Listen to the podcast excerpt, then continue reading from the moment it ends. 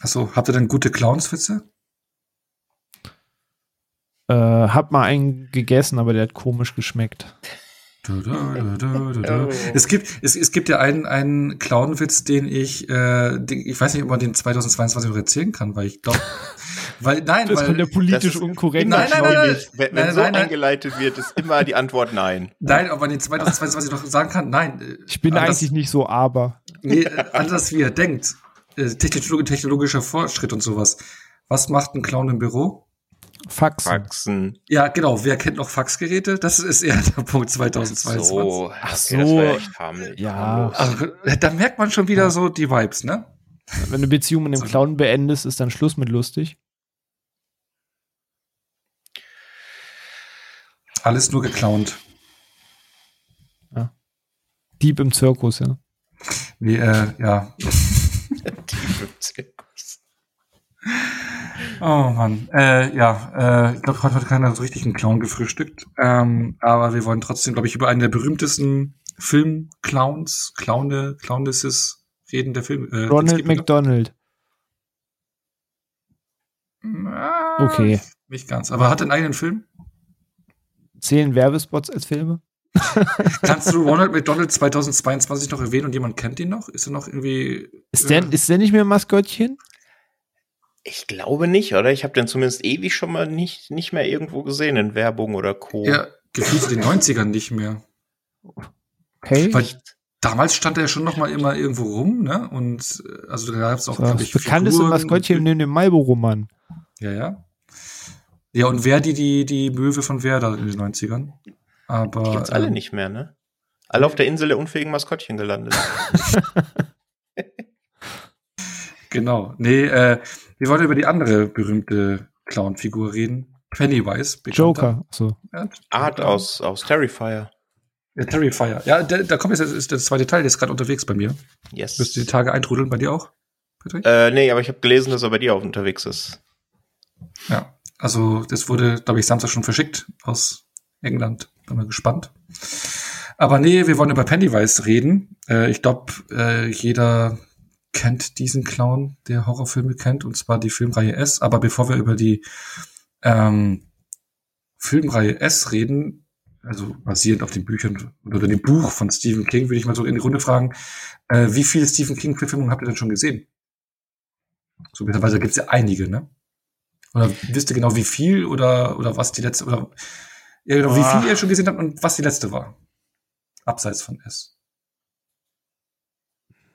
Also abseits von S war die letzte, glaube ich, Dr. Sleeps Erwachen oder der, die unsägliche Der dunkle Turm-Verfilmung, über die ich eigentlich nicht sprechen möchte. Bah. Aber ich glaube, das waren, glaube ich, die letzten Stephen King-Verfilmungen, die ich sah. Aber gesehen selbst habe ich eine Menge. Es gibt immer mal wieder so ein paar, wo ich vergesse, dass die überhaupt von Stephen King sind, wie zum Beispiel Green Mile, den ich halt sehr, sehr liebe, aber immer wieder jedes Mal aufs Neue vergesse, dass der von Stephen King ist oder die, die Vorlage auf dem Stephen King Buch basiert, weil man es ja dann doch immer eher mit Horror, Mystery, Grusel und so weiter verbindet und nicht mit so einer Geschichte, die äh, ja ein bisschen ja übernatürlich, aber trotzdem mehr down to earth ist. Aber ich, eine genaue Zahl könnte ich gar nicht nennen. Aber von so TV-Sachen wie Langoliers, dieses mit diesen komischen Weltraumwürmern im Flugzeug, bis hin zu ja sowas wie der Friedhof der Kuscheltiere-Verfilmung oder Carrie oder hier, wie hieß das mit diesem Hotelzimmer? Zimmer 1408, glaube ich. Ja, ja, ja, ja. Genau, also so ein paar schon gesehen, aber ich müsste jetzt, glaube ich, auch eine Liste gucken, um sie alle zusammenzusuchen. Da gibt's ja echt brutal viel, auch Serien, Miniserien und sowas, ne? Mhm. Ja, Da auch dieses The Stand und sowas, ne? Das ist ja quasi auch eine Miniserie. Und fand ich, hab auch mal bei. Bitte? ja, diese Eleven, bla, bla, bla, John F. Kennedy-Serie war doch auch von Stephen King, gell? Die mal, diese Miniserie mit James Franco. Ich glaube, und hier diese Under the Dome-Serie, die auf Pro7 damals lief, hier, wo alles quasi unter so einer Glaskuppel eingesperrt ist, was doch in dem Simpsons-Film hops genommen wurde, das war doch auch Stephen King, glaube ich. Wenn ich alles irrt, müsste, glaube ich, da auch drauf basieren. Mhm. Ja, ich habe mal bei Boxed einfach nach den Writing Credits Stephen King gefiltert und mal geguckt, was da so alles kommt. Und dann bin ich auf 26 gekommen, die ich gesehen habe. Äh, weiß aber jetzt nicht, ob das jetzt wirklich äh, repräsentativ ist oder so. Den letzten, den ich gesehen habe, ich dachte eigentlich, es wäre The Mist gewesen in dieser Schwarz-Weiß-Version. Der Nebel. Aber tatsächlich war es ein Film, den ich erst vor zwei, drei Wochen gesehen habe, aber den ich so bescheiden fand, dass ich ihn einfach schon wieder vergessen habe. Da musste mir die Diary bei Letterboxd helfen, dieser Mr. Harrigans Phone. Habt ihr den schon gesehen? Noch nicht mal nee. von gehört. Der Sagt ist mir auch jetzt gar nichts. vor ein paar Wochen bei entweder bei Prime oder bei Netflix gelandet, also straight to Streaming. Und äh, da spielen Jaden Martell mit, den haben wir ja heute ja auch noch mehr oder minder im Programm, und Donald Sutherland. Und das ist so eine klassische Stephen King-Geschichte, aber den fand ich fürchterlich fad. Also wirklich stinklangweilig. Deswegen hatte ich den schon komplett aus meinem Gedächtnis gestrichen. Okay, also ich habe jetzt gerade die gleiche Suche gemacht wie du. Bei mir sind es 23 Filme. Und kam nicht sogar, weil was dieses Jahr kam doch sogar ein neuer Stephen King-Film noch ins Kino, gell? Ins Kino? Fire, Fire, Firestarter mit Zac Efron. Kam der bei uns ins Kino? Ja. Ah, okay. Also da weiß ich, dass der im Kino lief. Der hat ja da habe so ich letztens ein Kinoplakat auf, auf der Sinister-Seite gesehen. Das sah vom ersten Bild erstmal so ein bisschen B-Movie aus, sage ich mal vorsichtig. Da, da steckt auch Stephen King hinter. Okay. Ja, ist ja, da gibt's ja die erste Verfilmung, ist ja mit Drew Barrymore in der Hauptrolle. Aus den 80ern. Genau, das ist gerade Zac Efron, Ja. genau. Zac Efron, genau. Also das Ding ist ja, weil wir da, da haben wir halt eben den Fall, den wir auch heute besprechen. Da hast du ein Original aus den 80ern, ne? Und jetzt hast du ein Remake. Und da Ah, damals mal- hieß er noch der Feuerteufel. Okay. Genau, der Feuerteufel, ja. Also du, du hast ja auch aktuell so eine Welle von, von Remakes von Stephen King-Filmen, gell? Also das hat ja auch das S-Remake losgetreten, weil kurz danach kam ja noch ein Remake von äh, Friedhof der Kuscheltiere. Ey, da hatte ich so Bock drauf nach den Trailern. Und das war so ein gurkiger Film am Ende, ne? Oh Ja. ja. Fürchterlich. Eine der größten Kinoenttäuschungen, die ich je hatte. Ich hatte so, genauso wie du, ich hatte so Bock. Außer dieser, dieser scheiß Jumpscare, den sie schon im Trailer hat mit dem LKW. Ähm, aber trotzdem hatte ich richtig Bock, weil es hat sich ja schon irgendwie im Trailer angedeutet, dass es ein bisschen in eine andere Richtung geht. Aber das Ergebnis war echt. Also, Mhm. zweitenttäuschendste Stephen King-Verfilmung nach Dark Tower, würde ich sagen. Auch den kann ich noch was abgewinnen irgendwie. Dark Tower. Was? Irgendwie so ein bisschen so, so, so, Hast so. du die Bücher gelesen? Nee, eben nicht. Ja, das, das, daran liegt's wahrscheinlich. That's the point. Also ich habe das, das erste Buch angefangen, aber ich habe es nicht durchgehalten, weil es ist schon sehr. Was heißt durchgehalten? Ich habe es dann irgendwann abgebrochen bei der Hälfte oder sowas. Aber ich habe es auch, äh, ich habe auch bin damit in der Prämisse rangegangen an diesen Film, das, weil ich habe schon vorher auch die vernichtenden Stimmen gehört, dass ich gesagt habe, okay, ich vergleiche es nicht mit dem Fil Buch, also zumindest den Teil, den ich gelesen habe, und und und muss es halt komplett losgelöst sehen, wie so ein Van Helsing Das- oder so. Also ja, ich bin auch immer eigentlich Fan davon, dass mir die Vorlage egal sein kann, weil das Medium, was ich gerade konsumiere, muss funktionieren. Aber ich meine, es heißt so, es ist die Verfilmung davon, da fällt es schwer, da die Vergleiche nicht zu ziehen, irgendwie. Mir zumindest. Mhm. Also ich fand die Verfilmung auch ganz schlimm. Oder sind wir bei Der Dunkle Turm ist die, die eine Buchreihe, die ich wirklich gelesen habe, von Anfang bis Ende, die ich als Roman kenne, die ich als Comic-Illustration kenne. Und da war der Film halt wirklich ein Schlag in die Fresse. Ja, ja, also das gilt ja auch eigentlich so als das äh, Marctus Opus, nee, wie heißt das schon, ne? Magnus Opus? ja. ja, Opus, äh, von, von Stephen King, weil das ja auch, ich meine, da können wir vorher noch, nach, vorher sag ich schon, nachher noch ein bisschen was dazu sagen, äh, über Stephen King-Universum, was ja der dunkle Turm, die ganzen Bücher, ein sehr wichtiges Werk, ne, was halt dann doch viele Sachen miteinander verbindet, ne? Mhm. Ja. Genau. Aber ähm, ja, wir wollen aber über eben heute über die beiden Verfilmungen zu Stephen Kings berühmtesten Buch, würde ich jetzt mal sagen, äh, besprechen. Und zwar über Stephen Kings S. Ja, da gab es 1990 schon eine Verfilmung und jetzt eben vor fünf Jahren noch eine. Und ja, weil es ja gerade so schön kuschelig, gruselig ist, Halloween steht vor der Tür, auch Oktober ist, haben wir halt gedacht, wir reden da drüber. Und ähm, ja, bevor Und wir weil Hellraiser immer noch keinen deutschen Starttermin hat. Genau, weil Hellraiser keinen Start, deutschen Starttermin hat, genau das. Deswegen, aber bevor wir da loslegen können, bitte ich doch um Ruhe im Saal.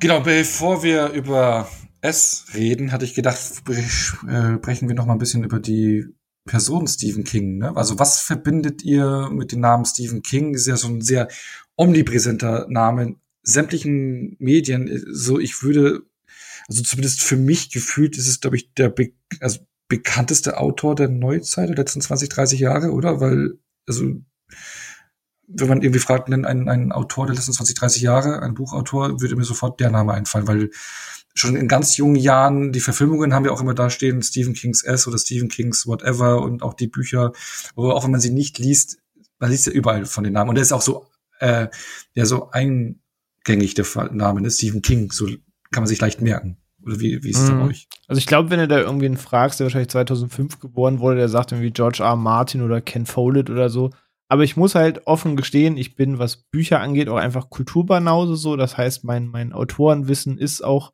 beschränkt auf die bekanntesten. Ähm, aber da würde ich dir zumindest zustimmen, dass da, glaube ich, Stephen King schon ein Name ist, wo es bei jedem irgendwie klingelt. Und ich speziell verbinde ihn halt irgendwie mit zu Hause. Also im Gegensatz zu mir, der so gut wie gar nicht liest, hat meine Mutter überwiegend gelesen und äh, auch sehr Mystery, Horror, Grusel bis hin zu sonst was. Und da kam man nicht drum rum, dass auch sehr, sehr, sehr viele Stephen King-Romane bei uns zu Hause gab. Von daher verbinde ich das überwiegend mit der Bücherkollektion meiner Mutter, die da sehr viel von Stephen King gelesen hat, weshalb zumindest mir der Name seit Kindheit an zumindest ein Begriff ist oder mich irgendwie nebenher begleitet. Ja, cool. Bei dir, Patrick? Ja, ich bin ein ähnlicher Bücherbanause wie der René, deswegen verbinde ich Stephen King hauptsächlich mit diesen cheesiger 90er Jahre Verfilmungen, ne? Langoliers, Sturm des Jahrhunderts und was es da nicht alles gab, die ich zum Teil echt super finde, aber die halt schon so einen eigenen 90er-Charme haben. Und ansonsten ja mit Maine, ich meine, da wo fast alle seine Geschichten spielen, ne, immer schön Herbststimmung. Dann hat er einen sehr süßen Hund, der auf Social Media auch stattfindet, Molly, The Thing of Evil, kleiner Corgi. Ähm, ja, und ansonsten wahrscheinlich der, fleißigste Autor der Neuzeit. Ne? Äh, wahrscheinlich auch der bekannteste, wie du gesagt hast, aber ja mit Sicherheit der fleißigste. Der Mann ballert ja eine Geschichte nach der anderen raus. Das ist ja vollkommen verrückt, was der für ein Pensum hat. Ja, das und dann noch verschiedene Pseudonyme und sowas, ne? Gibt's ja auch alles, ne? Aber genau. es ist aber vor lauter Quatschen ganz vergessen, dich hier nochmal willkommen zu heißen, oder? Fällt mir gerade ein, wir haben einfach so losgelegt. Ich fühle mich hier schon so zu Hause, da musst du mich gar nicht. Genau. aber es freut mich, es freut mich wieder da zu sein. Ja, genau. Der Patrick vom Filmtoast ist nämlich heute zu Gast, um mit uns über Stephen Kings S zu sprechen. So, langt als Einleitung, oder? Auf jeden ja. Fall. Heute gehen wir es an. Das war nur eine wird nicht Frage das letzte Mal heute sein. Ja, ich wollte, das war nur eine Frage der Zeit, bis S ausgepackt wird, ja. Ja, diese vertretene Stille dann danach. Ja. ja. So, jedes Mal wieder unangenehm. Der Trick zieht immer wieder. Ja. Ruhe S im Saal. Dann sagt bald wieder, es weihnachtet sehr. Ist das dann, weil er auch einen Baum schmückt? Naja. Ja. Naja. ich glaube, ich mache mal mit der nächsten Frage weiter, weil ähm, der Redi hat sie ja schon vorhin äh, beantwortet, weil ich hätte jetzt so gefragt, wie viele Bücher ihr schon von ihm gelesen habt. Also René, bei dir war es jetzt nur der dunkle Turm, aber es sind dann immerhin mehrere. Ich glaube, genau, Bücher, aber oder? die zumindest genau komplett. Aber darauf beschränkt sich auch fast mein gesamter Bücherkonsum. Plus ein, zwei Star Wars Romane kannst du da noch mit draufpacken. Und ansonsten beschränkt sich das schon fast auf alles, was ich je in meinem Leben wirklich mal zu Ende gelesen habe an, an Romanen. Selbst in der Schulzeit nicht noch irgendwas auf. Gut, gut. Schullektüre rechne ich nicht ein. Da würden dann noch diverse Schiller, Franz Kafka, Brecht und Goethe-Werke und so weiter draufkommen. Gerade wenn der neunten und zehnten Klasse unsere Deutschlehrerin einen richtigen Literaturhieper hatte, weshalb wir wegen Franz Kafka selbst Klassenfahrt in Bremen und so hatten. Da käme noch ein bisschen Literatur und Tab, aber ich meine, so aus freiwillig gelesen wären es die Dunkle Turmreihe und eine Handvoll Star Wars-Romane. Okay. Patrick, bei dir? Ja, nicht viel mehr. Also Dunkler Turm, ja. Und vielleicht noch ein, zwei Kurzgeschichten von Stephen King. Meine Freundin hatte mir da mal so ein Kurzgeschichtenband ausgeliehen, wo dann so Silver Bullet, glaube ich, war und noch sowas drin steht. Und aber ansonsten bin ich halt wirklich auch nicht die Leseratte. Ne? Also die Dunkle Turm, dann äh, den Anhalter habe ich ein paar Mal gelesen und diese alten Dan Brown äh, äh, Thriller. So, ah, ja. Das ist das Einzige. Die habe ich auch eine Zeit lang äh, gelesen, die Bücher von ihm. Dan ja. Brown war der mit Sakrileg und so, ne? Genau, genau. der. Ah, okay, okay, okay. Genau, weil, weil bei mir war es so, ich hatte wirklich mal eine Phase, äh, so vor ein paar Jahren, wo ich wirklich viel gelesen habe, da habe ich diese ganzen Dan Brown äh, Bücher gelesen, auch die ganzen Thomas Harris äh, Bücher, also hier Schweigende Lämmer und sowas. Oder auch hier, ähm, ach, jetzt fällt mir der Name nicht an, äh, Brad Easton Ellis, hier American Psycho und all seine Bücher. Und ähm, aber das waren Zeiten, wo ich viel mit der S-Bahn gefahren bin und äh, lange äh, Strecken am Stück hatte. S-Bahn, ja. Ach so. Oh, mit der S-Bahn. genau. der It-Bahn. Nee. Ähm, gefahren bin, also da hatte ich immer, was ich 40 Stunden, 40 äh, Stunden, 40 Minuten, wo ich immer am Stück irgendwie zumindest gesessen bin, da habe ich viel weggelesen in der Zeit, aber dann auch voll der äh, Lesemuffel geworden, aber eben wo 2017 das neue, äh, oder es ist ja kein Remake, sondern eine ähm, Neuinterpretation von Stephen Kings S angekündigt worden ist, die, also der erste Teil, da habe ich gedacht, okay, hab mir äh, es als ähm, E-Book geholt und habe mir das vorab wirklich, glaube ich, sogar fast punktlandungsmäßig komplett durchgelesen. Und das ist, glaube ich, das, das einzige Stephen King Buch, was ich gelesen habe bisher. Also sind wir richtige Lese, Lese und Stephen King Muffels, ne? Was das ist aber auch so ein ellendickes Buch, oder? Ich erinnere mich halt auch grob dran, dass meine Mutter das eben auch zu Hause hatte, weil es der TV-Film lief, hat sie dann auch mit dem Buch vor mir rumgewählt. Ich erinnere mich da halt auch noch an so ein Buch, das dicker war als die Bibel. Also S ist ja auch so, so ein ne, krass dicker Schinken. 1100 Seiten und bei Stephen King ist es halt auch so ein Stilmittel, dass er beschreibt ja alles. Also wirklich, ne? Also du hast ja so drei Seiten irgendwie so wie die Küche. Wie schreibt George R. Martin in seinem ganzen Leben. Ja, genau. Und, und, und auch äh, extrem krasse Ausarbeitung von den Figuren. Also sehr detailliert. Es ist eine also wie der die ausarbeitet, du, du, du fühlst die dann voll mit und die Details, also das ist alles mit Details geführt und das ist alles so bildlich dargestellt. Also da braucht halt dann auch mal bis zum Punkt zu kommen. Aber es ist auch eine, eine, eine spannende Art und Weise, ähm, Bücher zu schreiben. Und der hat ja wirklich, ja, ich glaube, auch so die Filmlandschaft wie kaum ein anderer Buchautor geprägt. Ne? Ich meine, Shining finde ich für mich einer der besten Horrorfilme aller Zeiten. Stand by Me, einer der besten Coming-of-Age-Filme aller Zeiten. Ähm, du hast auch schon gesagt, Green Mile, auch einer der, sagen wir mal so, einer der besten Gefängnisfilme aller Zeiten. Auch äh, hier äh, mit äh, Die Verurteilten ist ja auch basierend auf einem seiner Werke. Auch einer der besten Gefängnisfilme aller Zeiten, kann man fast sagen. Ne? Also neben viel Schund, was rauskam an Verfilmungen, kam halt auch viel richtig gutes Zeug bei rum. Ne? Ja, auf jeden Fall. Ich meine, du hast ja gerade schon gesagt, ne?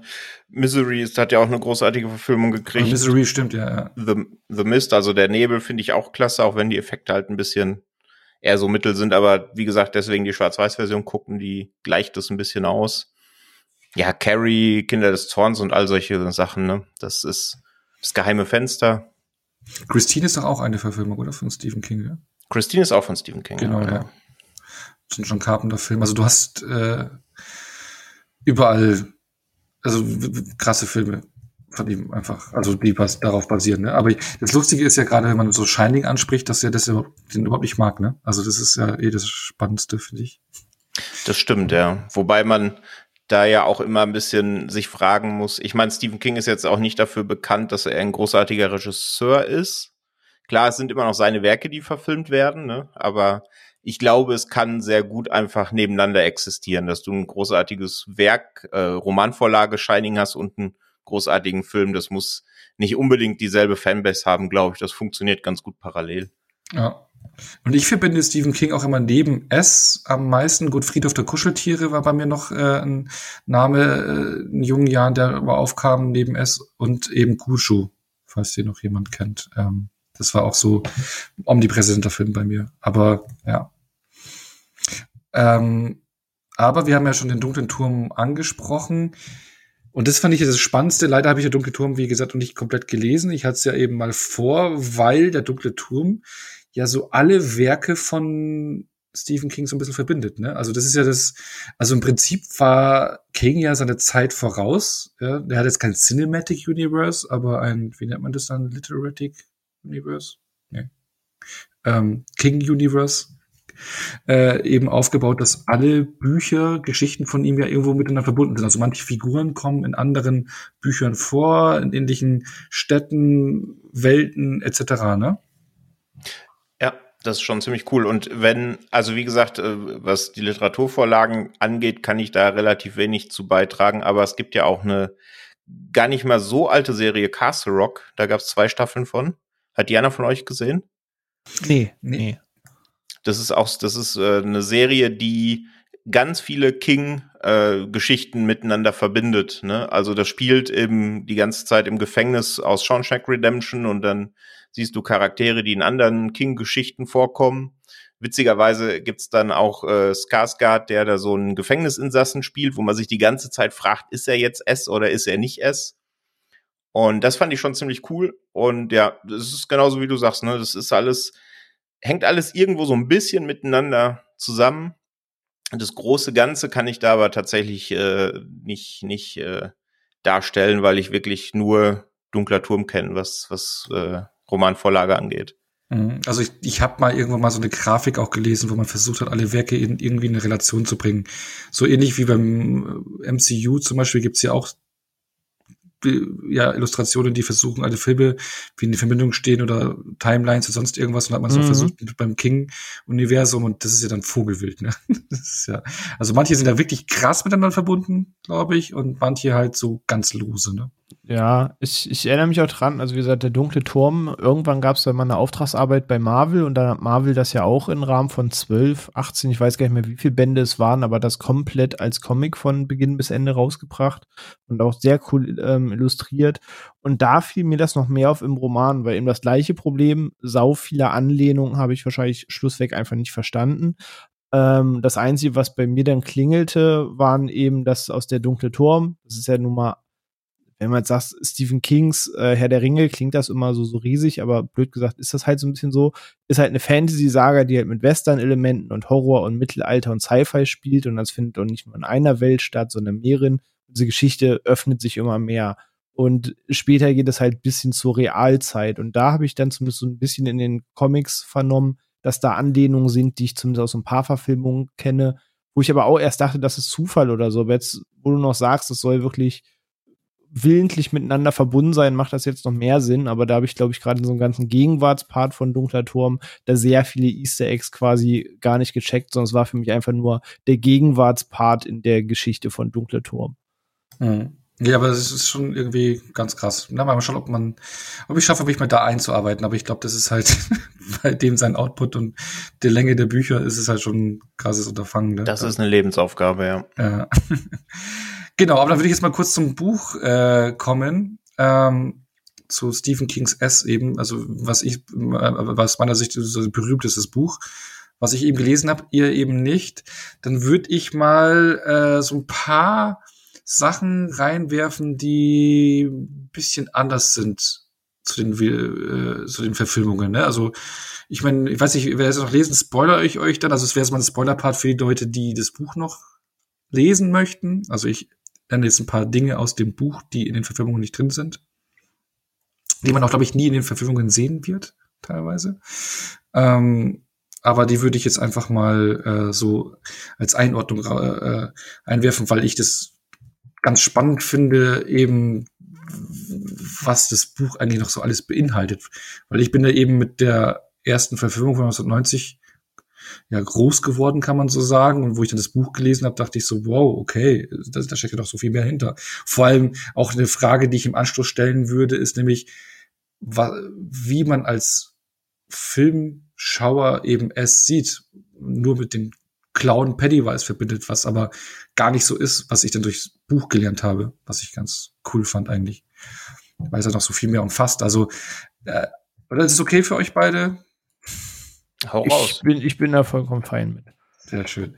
Nee, weil, also ein, ein, ein äh, Punkt, den ich ja sehr spannend am Film fand, äh, am Buch fand, ist, ähm, man hat's ja bei den beiden Verfilmungen, du hast ja so die, den Storystrang der, der Jungen, äh, des, des jungen Club der Verlierer, ne? also wo sie so zwölf Jahre alt sind und einmal als Erwachsene. Ne? Also du hast den Kinderhandlungsstrang und den Erwachsenenhandlungsstrang. Und im Buch ist es tatsächlich so, dass die beiden Zeitstränge parallel verlaufen. Also das heißt, du hast nicht wie den Verfilmungen erst die Geschichte von den Kindern und dann die Geschichte von den Erwachsenen, sondern die laufen parallel ab. Und das heißt, das Finale auch am Ende ist parallel. wie sie es besiegen, erst im Kindesalter und im Erwachsenenalter. Das fand ich einen sehr, sehr spannenden Kniff eben, weil du so, ähm, ja, weil, so hast du es schon mal gesehen, wie man es besiegt hat, aber im Prinzip geht aber so parallele Geschichte voran und man besiegt es gleichzeitig. Also das ist, hat einen ganz anderen Spannungsaufbau, finde ich, den du natürlich so im Film nicht realisieren kannst, aber den ich sehr interessant fand und auch, weil du dann mehr die Gegensätze auch merkst, weil dann Situationen von, von Kindeszeit und Erwachsenenzeit schön gegenübergestellt werden. Wie man es hier und da auch mal in den Verfilmungen hat, aber hier noch expliziter. Fand ich spannend. Genau. Ähm, oder äh, hättet ihr es im Film spannend gefunden oder passt so die Struktur, wie man sie so hat, so nacheinander? Also die Frage, wie man dann den ersten, also ich finde die Idee cool, aber wenn man trotzdem sagt, man macht zwei Parts draus, wäre da natürlich die Frage gewesen, wie endet dann Part 1 eigentlich? Ja. Wenn, wenn nicht mit dem Kampf, wo man eigentlich ihn schon mal zurückdrängt. Stimmt, ja. Wobei ich schon, also ich habe die, die, äh, die Neuverfilmungen jetzt direkt hintereinander nochmal geguckt und da wirken die beiden Finale schon sehr redundant teilweise. Und auch vor allen mhm. Dingen beim zweiten, aber da kommen wir nachher noch zu, finde ich das auch viel zu lang. Vielleicht hätte das, also ich weiß auch nicht, wie man das hätte filmen können oder schreiben können als Drehbuch, aber das hätte vielleicht so ein bisschen das Ganze noch gerafft und ein bisschen interessanter gemacht. Kann ich mir schon mhm. ganz gut vorstellen. Genau, ja, deswegen ist es auch so eine Redundanz, weil es in dem Buch halt eben auch so ist, weil es parallel verläuft und dass man nicht komplett auseinanderläuft, dass man so einen gewissen vergleichenden Charakter hat, hat man es so gemacht. Aber ich hätte eh abschließend dann am Ende der äh, Episode jetzt hier eh noch eine Frage, die da in die Richtung geht. Genau, aber das fand ich jetzt so eine der spannendsten Herangehensweisen überhaupt. Und dann, ja, so Kleinigkeiten ist halt so eben das jetzt auch bei der Neuverfilmung, weil das Ding war damals wirklich 2017, ich habe das Buch vorher gelesen und dann war ich schon, weil wenn man ein Buch vorher liest und direkt danach die Verfilmung sieht, ist eh immer keine gute Idee, weil da haben sie zum Beispiel äh, weil in den Büchern ist es ja Mike, der derjenige ist, der die Geschichte von Jerry aufdeckt und erforscht und erzählt und äh, dann war es auf einmal Ben. Das war so ein Punkt, der mich so irgendwie rausgerissen hat. Warum auch immer, eigentlich doof. Aber es ist immer blöd, wenn man so ein Buch direkt vorher liest und dann manche Charaktereigenschaften äh, ändert.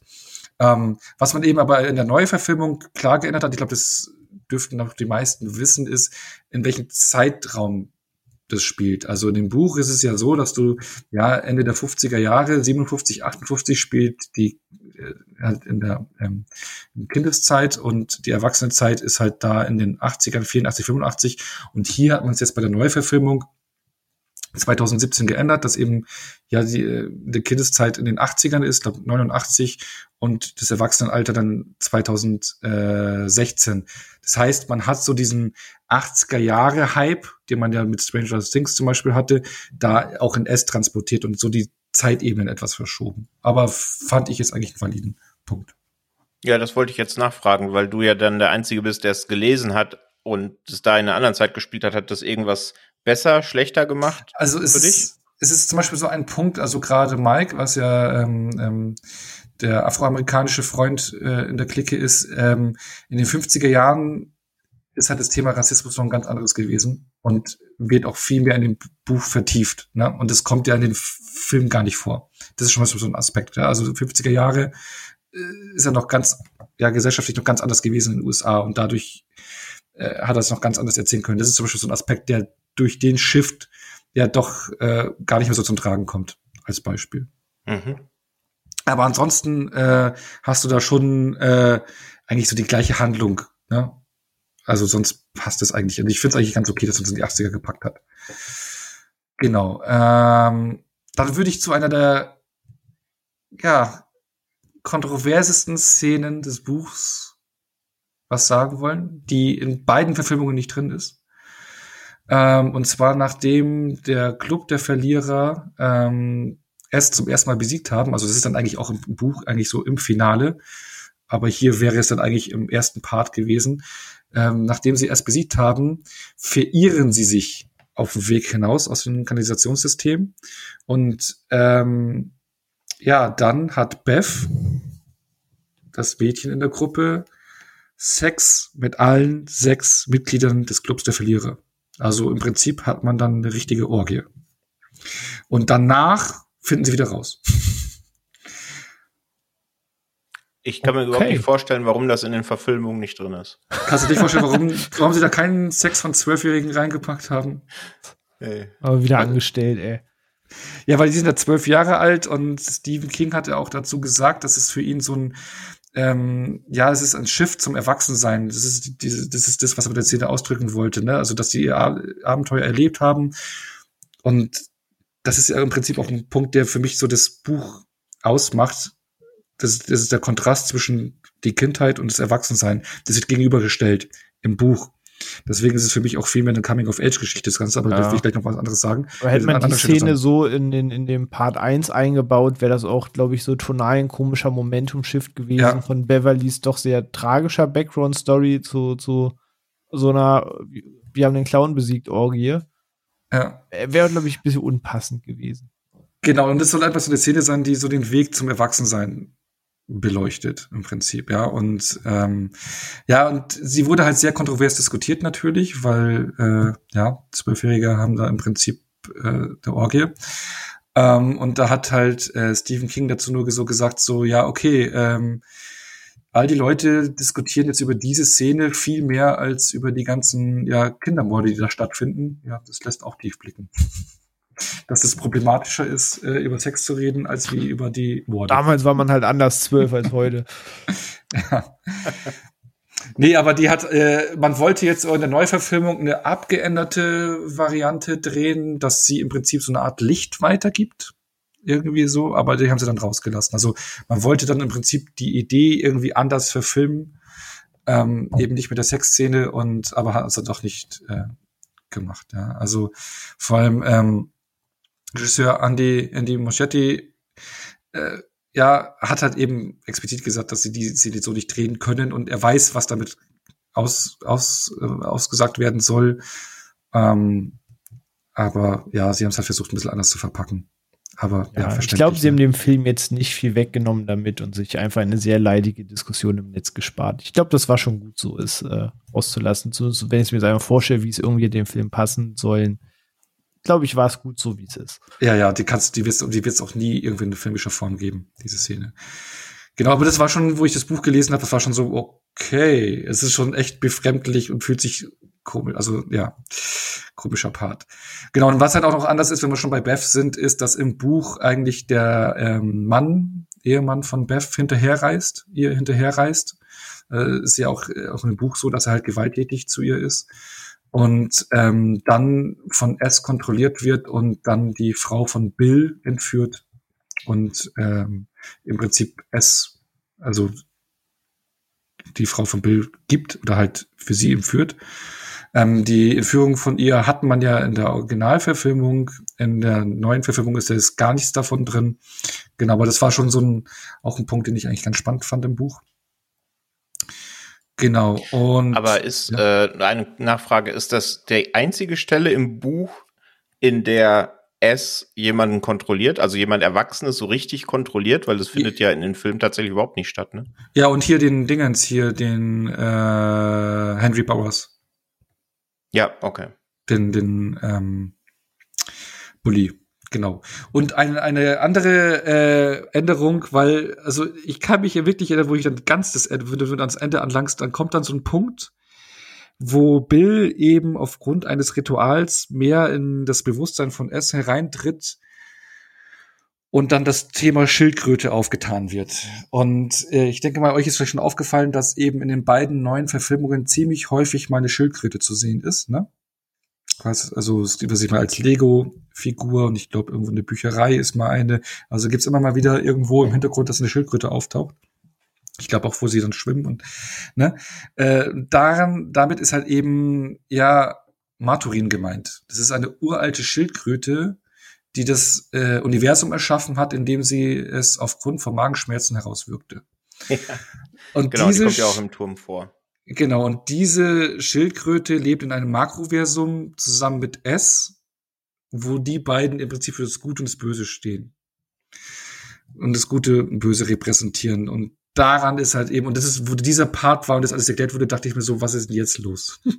was, eine Schildkröte äh, spuckt also, da das, wirkt das Universum aus und okay, ja. Okay. Ja, ne? Alles klar. Alles klar, ne?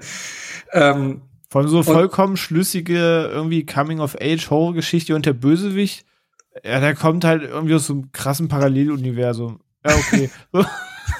Gekauft. Punkt. Ja, ähm, ja, das ist äh, auch so ein Punkt gewesen beim Lesen, wo ich mir dachte, what the fuck? Ähm, aber das kannst du halt so jetzt auch nicht eins zu eins in der Verfilmung vor, äh, vorzeigen und deswegen gab es halt einfach diese Easter Eggs für die Fans. Bücher. Genau, und ähm, neben, also es gibt ja eh viele Änderungen, ist ja klar im Film, aber noch eine andere große Änderung ist halt, dass eigentlich nach dem Finale, nach dem endgültigen Besiegen von S, äh, eigentlich Derry zerstört wird. Ähm, weil im Prinzip S Derry mit aufgebaut hat und wenn S zerstört wird, auch Derry zerstört wird. Aber ist ja in beiden Verfilmungen nicht so. Also man sieht, glaube ich, in der neuen Verfilmung nur, dass das Haus äh, zerstört wird, was im Prinzip genau. das Zentrum aussagt. Und bei der alten Verfilmung ja gar nichts. Ne? Und ähm, ja. Also dass quasi S. Derry erschaffen hat, ja. um Nahrungsnachschub zu bekommen, oder? Genau, weil äh, das fand ich ja das Gute, was ja ein Punkt, der bei der Originalverfilmung nicht rauskam, ist ja eben, dass S ja auf der Erde gelandet ist. Also das ist ja das, was du bei der Neuverfilmung im Part 2 ja wirklich einigermaßen erklärt bekommst, wie S auf der Erde landet und den, den zentralen Punkt, wo sie dann tief runtergehen und sowas. Das fand ich auch ganz cool, dass sie das alles gezeigt haben, ja, und dass es eben mehr ist als einfach nur ein Clown, ne? Genau. Es ist quasi sowas außerweltliches Lovecraft-Style genau. Ja. Ja, aus dem, aus dem Makroversum. Aber halt so manifestierte Angst halt. Ja, genau. Ja, das also. ist halt, ja, ja, also es, es visualisiert den, den Kindern eben die, also es die ernährt sich dann von der Angst, zu sagen. Ja, also äh, wenn er mir in der Kanalisation begegnet, wird er halt einfach aussehen wie eine Mathe-Klausur. Genau das. Genau das. Weil deswegen würde ich jetzt mich dann anschließend die Frage bringen, mit was ihr eben Pennywise verbindet oder S verbindet, ne? Nur mit den Clown oder ist es euch bewusst, dass da doch deutlich mehr dahinter steckt als nur die Clown-Figur? Ähm, ja, schon bewusst, weil das ja, du hast ja gesagt, im zweiten Teil schon sehr deutlich wird, aber ich glaube, im ersten Teil vom Remake kommt das ja auch schon mit den Todeslichtern zumindest so angedeutet so vor. Ne? Angedeutet, aber so richtig die Herkunft, ja, man sieht dann schon, dass es nicht nur der Clown ist, ja, aber die Herkunft wird da nicht aufgeklärt, ne? Ja, genau. Und es wird ja auch nicht so ganz erklärt, glaube ich, dass es, ersche es erscheint ja dann als eine Art Spinne, ne, weil das ja das die Manifestation sein soll, die am nächsten der tatsächlichen Art kommt, aber die genau. noch so eben wahrnehmbar durch Menschen ist, ne? Genau, ja. Dann in dem Buch, 90er ja. TV dann hier mit dieser Stop-Motion-Spinne, die großartig ist.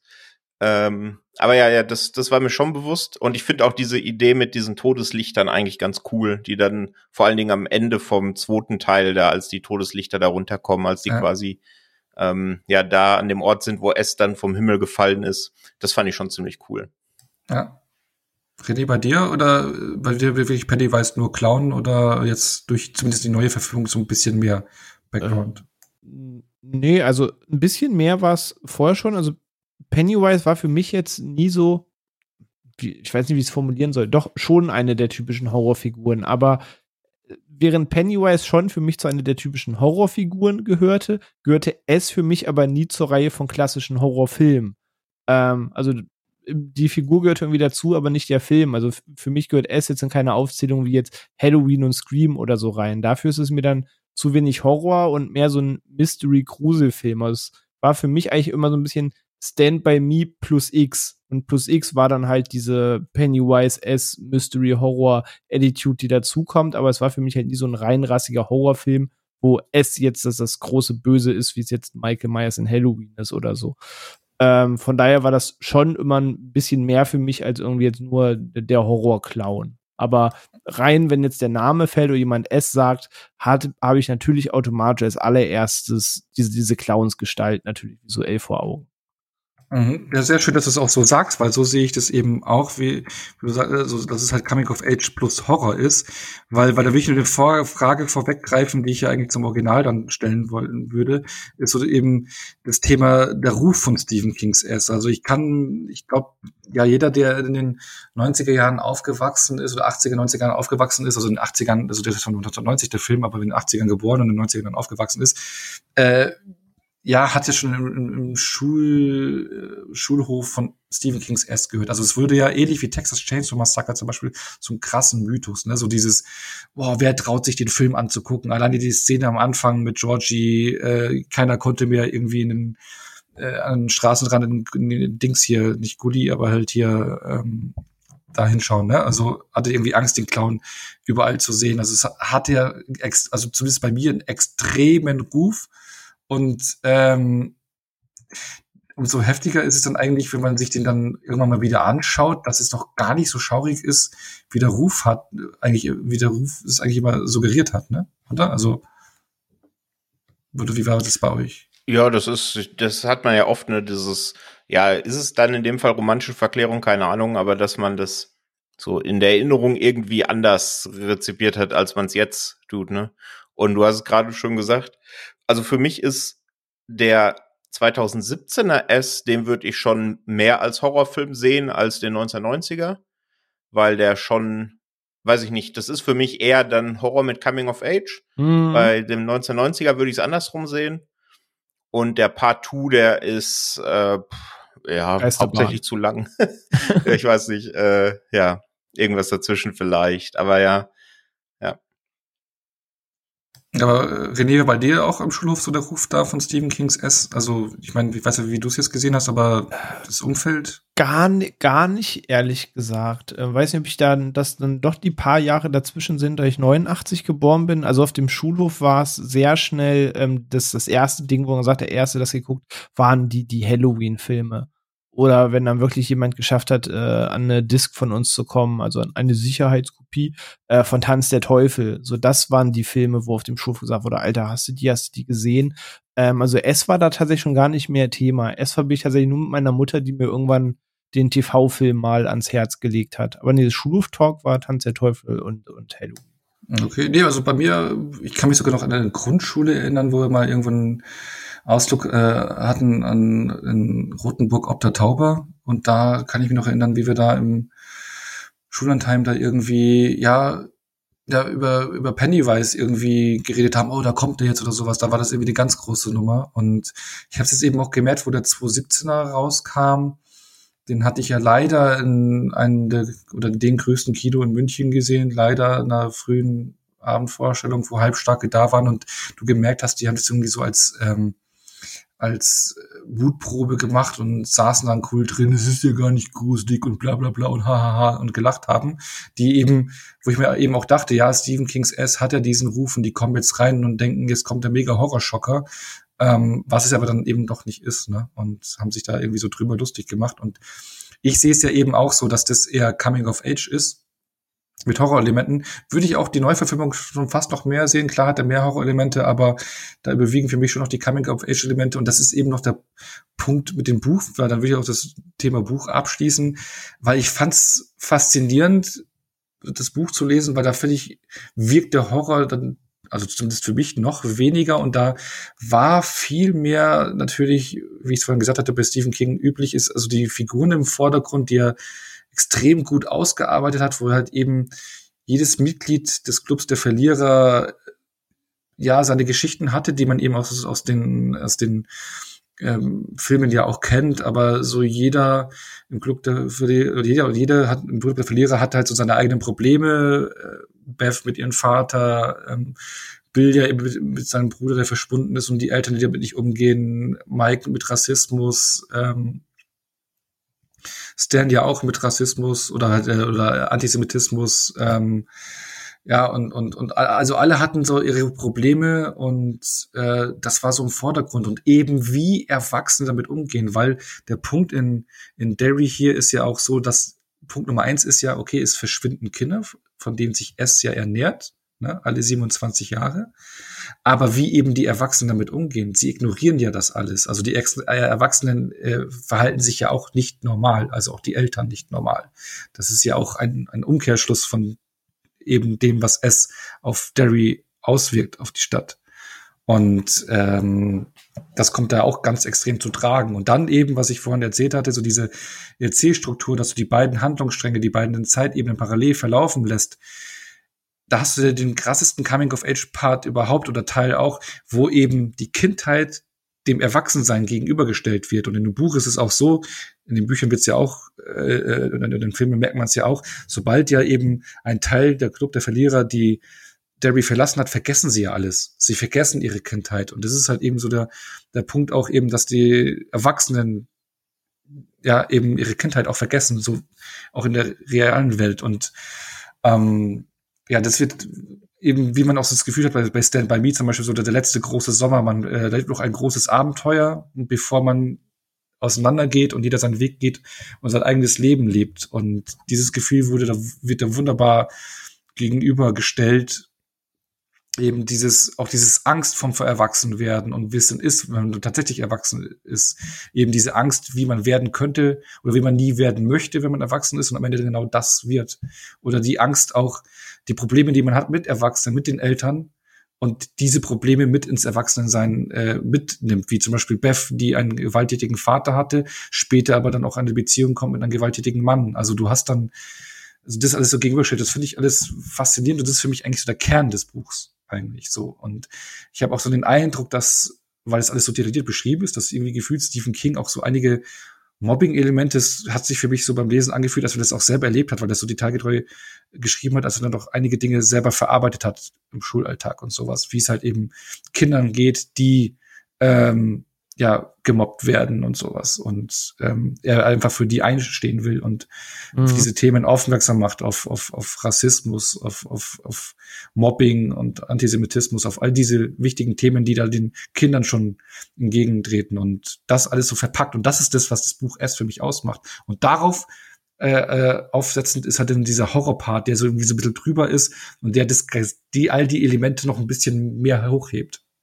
Ja, aber ja. schon trotzdem ja immer wieder mit der, der gleichen Prämisse zumindest spielt, weil ja S jetzt zum Beispiel nicht einfach ein Killer ist, der dich jetzt noch genau. ergänzend jagt zu der Geschichte, sondern es spielt ja immer wieder mit dem Thema, dass es deine Angst aufgreift, dass es ja auch genau auf diese Traumata auch immer wieder zurückführt und die ja selbst in dem Horrorpart Zentrum des Geschehens sind. So bleibt es ja auch im Horrorpart quasi ein bisschen der Kern der Geschichte.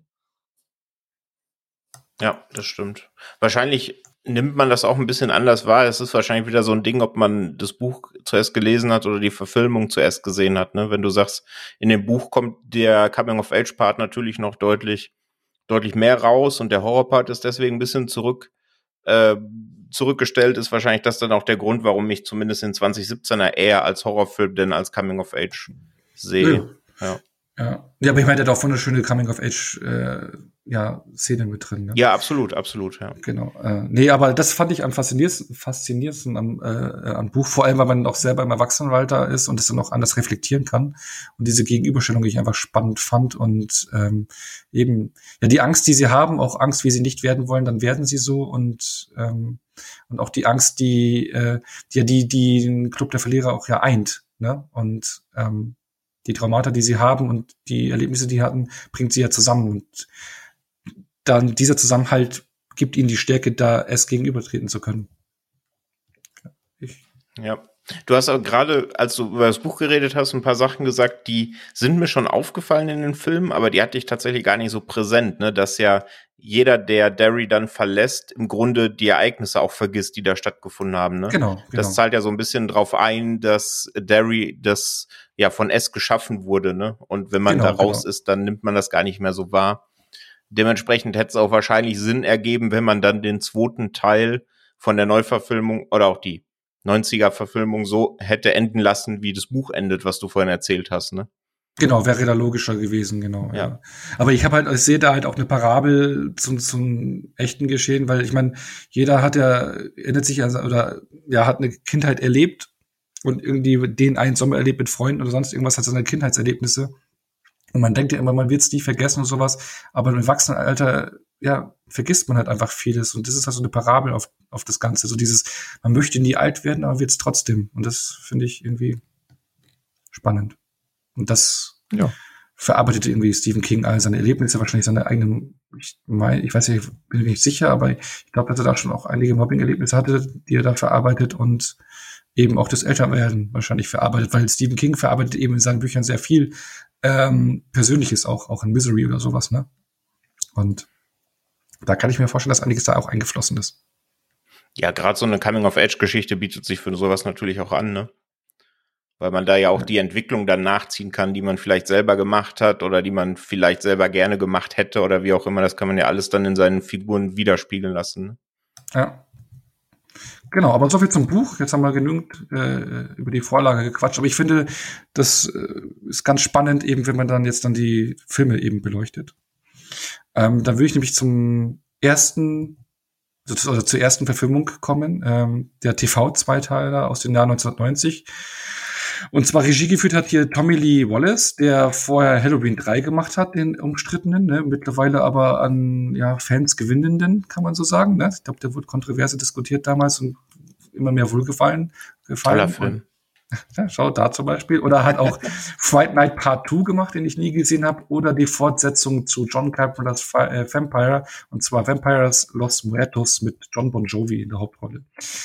Ähm, da hat er Regie geführt. Und ähm, was ja auch immer so diskutiert wird, wenn man jetzt auch die alte Verfilmung, die neue Verfilmung gegenüber ähm, stellt, wird immer das Budget ja auch ähm, herangeführt. Ja, jetzt hätte man ja viel mehr Budget.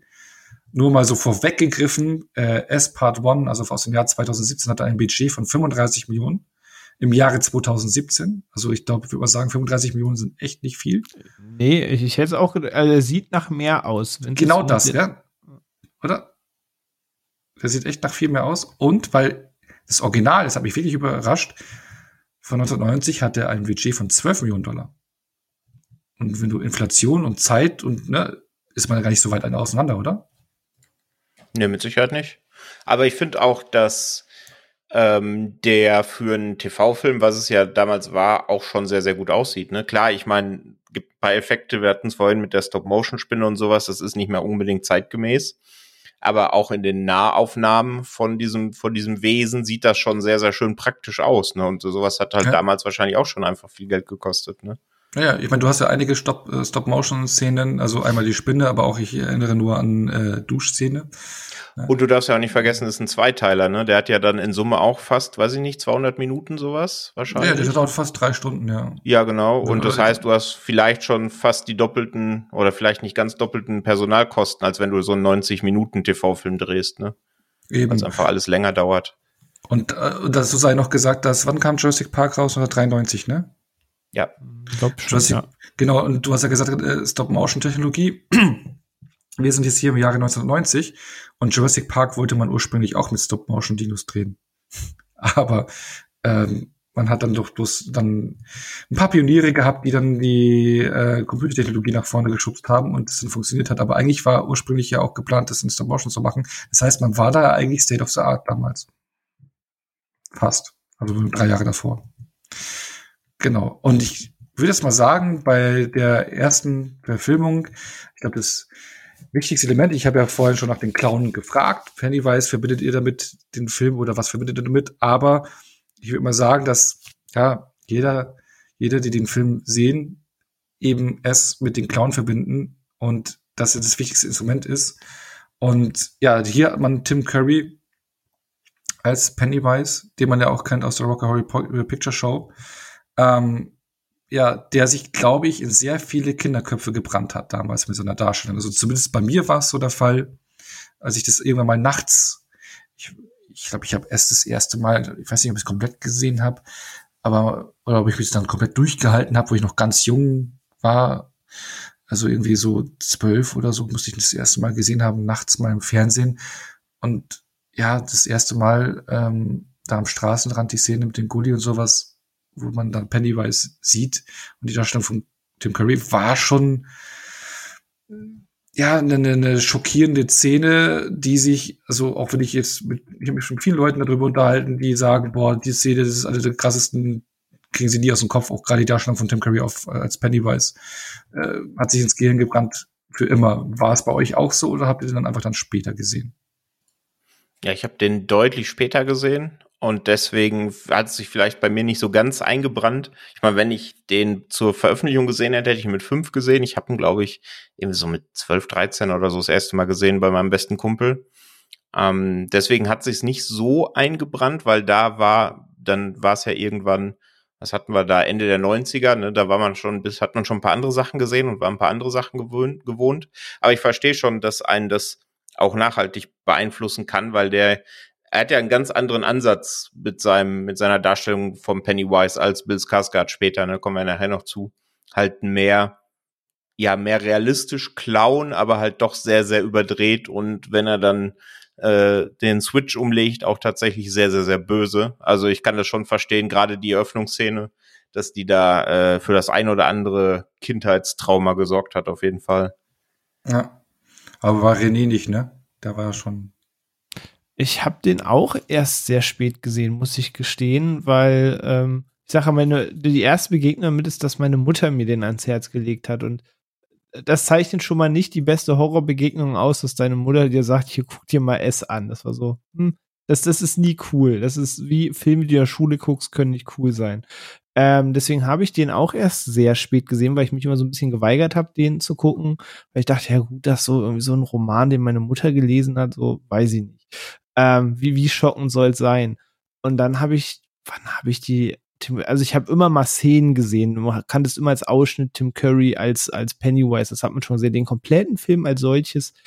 Lasst mich den 2,8, 2,9 gesehen haben im Alter von schon fast 20. Ich habe den wirklich sehr spät einmal komplett gesehen, von Anfang bis Ende und fand den, können ja mal zurück, zurückrechnen, was 2,8, 2,9, wie weiter der Filmstandard war, was da schon gab.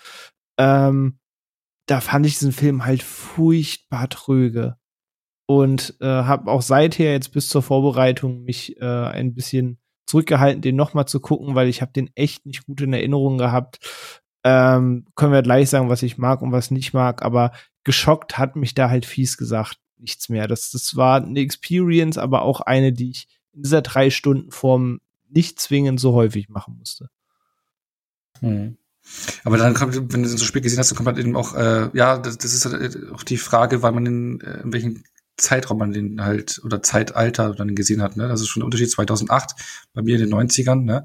Wie du gerade gesagt hast, ist, da liefen halt andere Sachen parallel. Ne? Wie kann dann sowas noch schocken? Ne? Und wäre auch spannend zu sehen äh, oder zu hören, was Leute sagen, die ihn heute zum ersten Mal anschauen. Also mhm. heutzutage, ne? Wahrscheinlich noch lahmer, ne? Ja, also der hat immer noch seine Momente, ne? Dann, wir gehen ja bestimmt gleich noch ein bisschen genauer ein. Mhm. So alles, was mit den jungen Darstellern zu tun hat und diese, diese Atmosphäre, die er aufbaut, dieses Stand-by-Me-artige, da, das finde ich funktioniert immer noch echt gut. Ich habe einfach nur mit so Laufzeit und dem ganzen Erwachsenen-Part da, da habe ich so ein bisschen meine Problemchen bei der alten Verfilmung mit.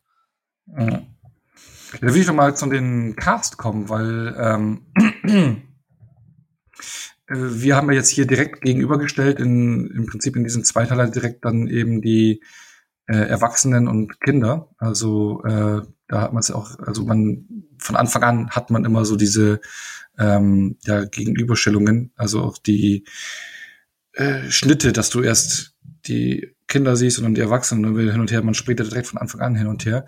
Ähm, wie fandet ihr so die, äh, ja, sagen wir mal so die Jungdarsteller? Hat äh, das so für euch funktioniert, so die, die, auch die Gruppendynamik? Ich meine, für mich damals hat man mit Jonathan Brandis ja ein sehr bekanntes Gesicht gehabt, der, also ich kannte ihn ja von die unendliche Geschichte 2 oder von Sidekicks mit ähm, äh, Chuck Norris oder man kannte ihn auch aus Seacrest. Also es war in den 90er Jahren sehr, sehr, sehr prominentes ähm, Gesicht ähm, sehr prominenter Jungdarsteller. Aber wie fandet ihr so den, den Cast? So hat die Dynamik funktioniert? Der, der, der Jungcast auf jeden Fall, die Sache. Also der, der ganze junge Part, der jugendliche Part ist für mich äh, auch heute noch Highlight des Films. Ich finde, die machen dafür, dass das wirklich ein TV-Film war, jetzt nicht mal wirklich ein Kinofilm und ein TV oder ein Direct-DVD-Film oder wie der Begriff sich über Jahre auch geprägt hat, war damals noch mal was ganz anderes als heute. Ähm, und dafür fand ich das qualitativ wirklich gut und das fand ich auch wieder gut. Also ich finde, das baut echt eine, eine coole Atmosphäre auf und gerade, ähm, ich meine, wie alt waren die ganzen Jugendlichen da? Es waren nicht mehr ganz Kinder, aber noch so heranwachsend alle. Ich finde, die haben schon richtig guten Job gemacht und diese, ich sage, diese Stand-by-Me-artige Atmosphäre, das, das bringen die immer noch rüber. Also das finde ich ist auch gut gealtert, auch nach heutigen Sehgewohnheiten. Also das ist so der eine Part in dem Film, den ich wirklich loben kann. Mhm, wie sie ja noch in den Berries zusammenkommen und sowas und den Stauden genau. anbauen und sowas. Ne? Das ist ein Punkt, so die Berries, die ja auch im Buch sehr intensiv beschrieben werden. Das ist das, was mir so im ersten Part von der neuen Verfilmung so ein bisschen gefehlt hatte, so die Herausarbeitung oder was, was. Das haben sie ja hier ganz gut gemacht. Wie war's bei dir, Patrick? Ja, im Prinzip ähnlich. Also der Begriff ist ja jetzt schon ein paar Mal gefallen, ne? Stand by Me, weil das halt einfach das perfekte Beispiel ist für diese, diesen jungen Cast, der in der Gruppe irgendetwas erlebt, ne? Plus hier hast du halt noch diesen Horror-Part on top.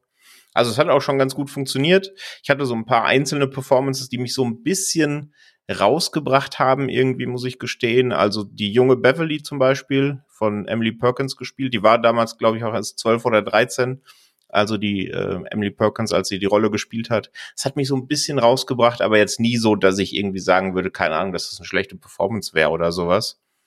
Ähm, und sonst, so wie der René gesagt hat, also der Jung, aber das zieht sich vielleicht auch nachher durchs Remake äh, noch, der Part ähm, vor 27 Jahren, von dem fand ich ja auch deutlich stärker, muss ich gestehen. Aber ich fand auf der anderen Seite gut, wie sie die ähm, das Casting gemacht haben, also wie die in Anführungsstrichen Altschauspieler zu ihren äh, Jungschauspielern gepasst haben. Ne?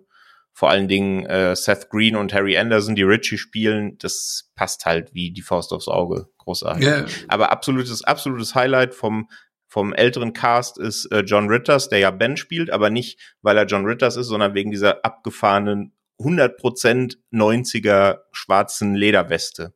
Fürchterlich, ganz fürchterlich. genau, äh, ja, äh, das ist gefragt, wie er denn nämlich in den alten Cast passt, äh, findet, also dass er zu den Jugenddarstellern passt. Dann kann man auch so überleiten zu den Erwachsenen-Part, wie der euch gefallen hat. Also für dich, Patrick, hat's gepasst, ne? Die, die erwachsenen Darsteller, also zu den jungen Darstellern. Ja, schon. Also ich habe, man muss sich halt wirklich äh, vor Augen führen, dass es, dass es halt nicht die großen A-Lister, wie man heutzutage sagen würde, sind. Ne? Es ist halt immer noch eine TV-Produktion gewesen. Und dafür war das völlig fein. Ja. Ja, und, äh, bei dir?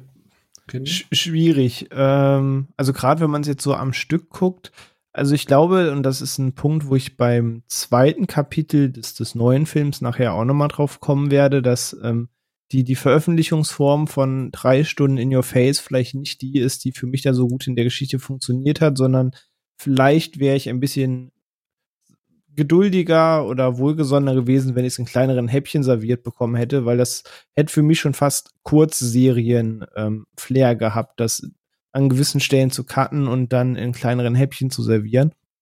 Und das fällt mir gerade bei dem alten Film halt auf. Ich finde, dieser, dieser Wechsel zwischen Gegenwart und Kindheit, der Film immer wieder macht, gerade der ersten Hälfte, der riss mich irgendwann einfach aus dem Film so ein bisschen immer wieder raus, weil ich hätte immer gerne mehr von dem jungen Cast gesehen und wollte mit dem alten nie so richtig warm. Und ich finde, da kann der Film dann nicht ganz seine TV-Film-Herkunft verstecken, weil das, das ganze Schauspiel dahinter und die ganze Struktur, wie sich der Film erzählt, das hängt dann für mich schon immer mal wieder irgendwo durch. Und das geht mit dem Erwachsenen-Part wird es für mich da auch sehr zäh und äh, die zweite Hälfte. Äh, ich bin kein großer Freund von ihr, sage ich mal vorsichtig. Da gucke ich halt wirklich häufig auf die Uhr. Aber, aber es sei ja auch gesagt, also das, damals ist es ja auch als Zweiteiler rausgekommen, ne? Also ja. so wie wir es schauen am Stück äh, mittlerweile auf Blu-ray oder irgendwie, wenn man sich den digital den Film holt, dann ist es ja am Stück zusammengeschnitten. Aber damals war es ja wirklich so ein TV-Zweiteiler, ne?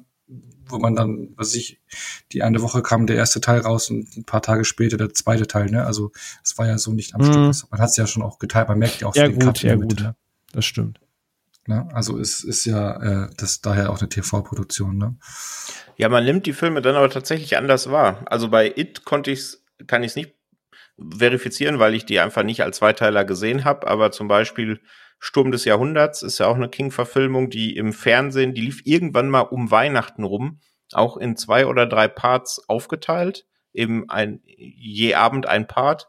Und so habe ich den Film erlebt und ich fand den unfassbar großartig und äh, habe mir den irgendwann dann mal auf DVD geholt und habe den dann am Stück geguckt und habe den auch vor zwei Jahren noch mal am Stück geguckt. Und dann wird's halt schon echt dröge, ne, weil das auch, ich weiß nicht, wie lang der ist, aber auch weit über drei Stunden. Und dann wird's halt echt, dann zieht es sich dann doch schon ein bisschen. Und deswegen hätte sich eigentlich das bei It ja auch wegen der Story, ne, das ist ja gleich in, dem, in den Remakes auch so, du hast ja quasi immer so diese Nebenmissionshandlungsstränge, wo jeder da so seine Story erleben muss. Das hätte sich tatsächlich wahrscheinlich als Serie besser angeboten, ja. Das sehe ich eigentlich auch so. Ja, Aber damit, damit halte ich ja eh noch eine abschließende Frage am Ende dann, äh, dahingehend. Ähm, aber so wie findet ihr jetzt so die erste Verfilmung für euch eine gelungene Verfilmung? Ähm, ich meine, ich hab, ihr habt das Buch jetzt nicht äh, gelesen, aber ich habe ja vorhin so ein bisschen versucht zu vermitteln, was so das Buch ausmacht. Aber findet ihr, dass man das so einfangen konnte? Oder wie hätte euch generell die Verfilmung gefallen, so abschließend zum Original?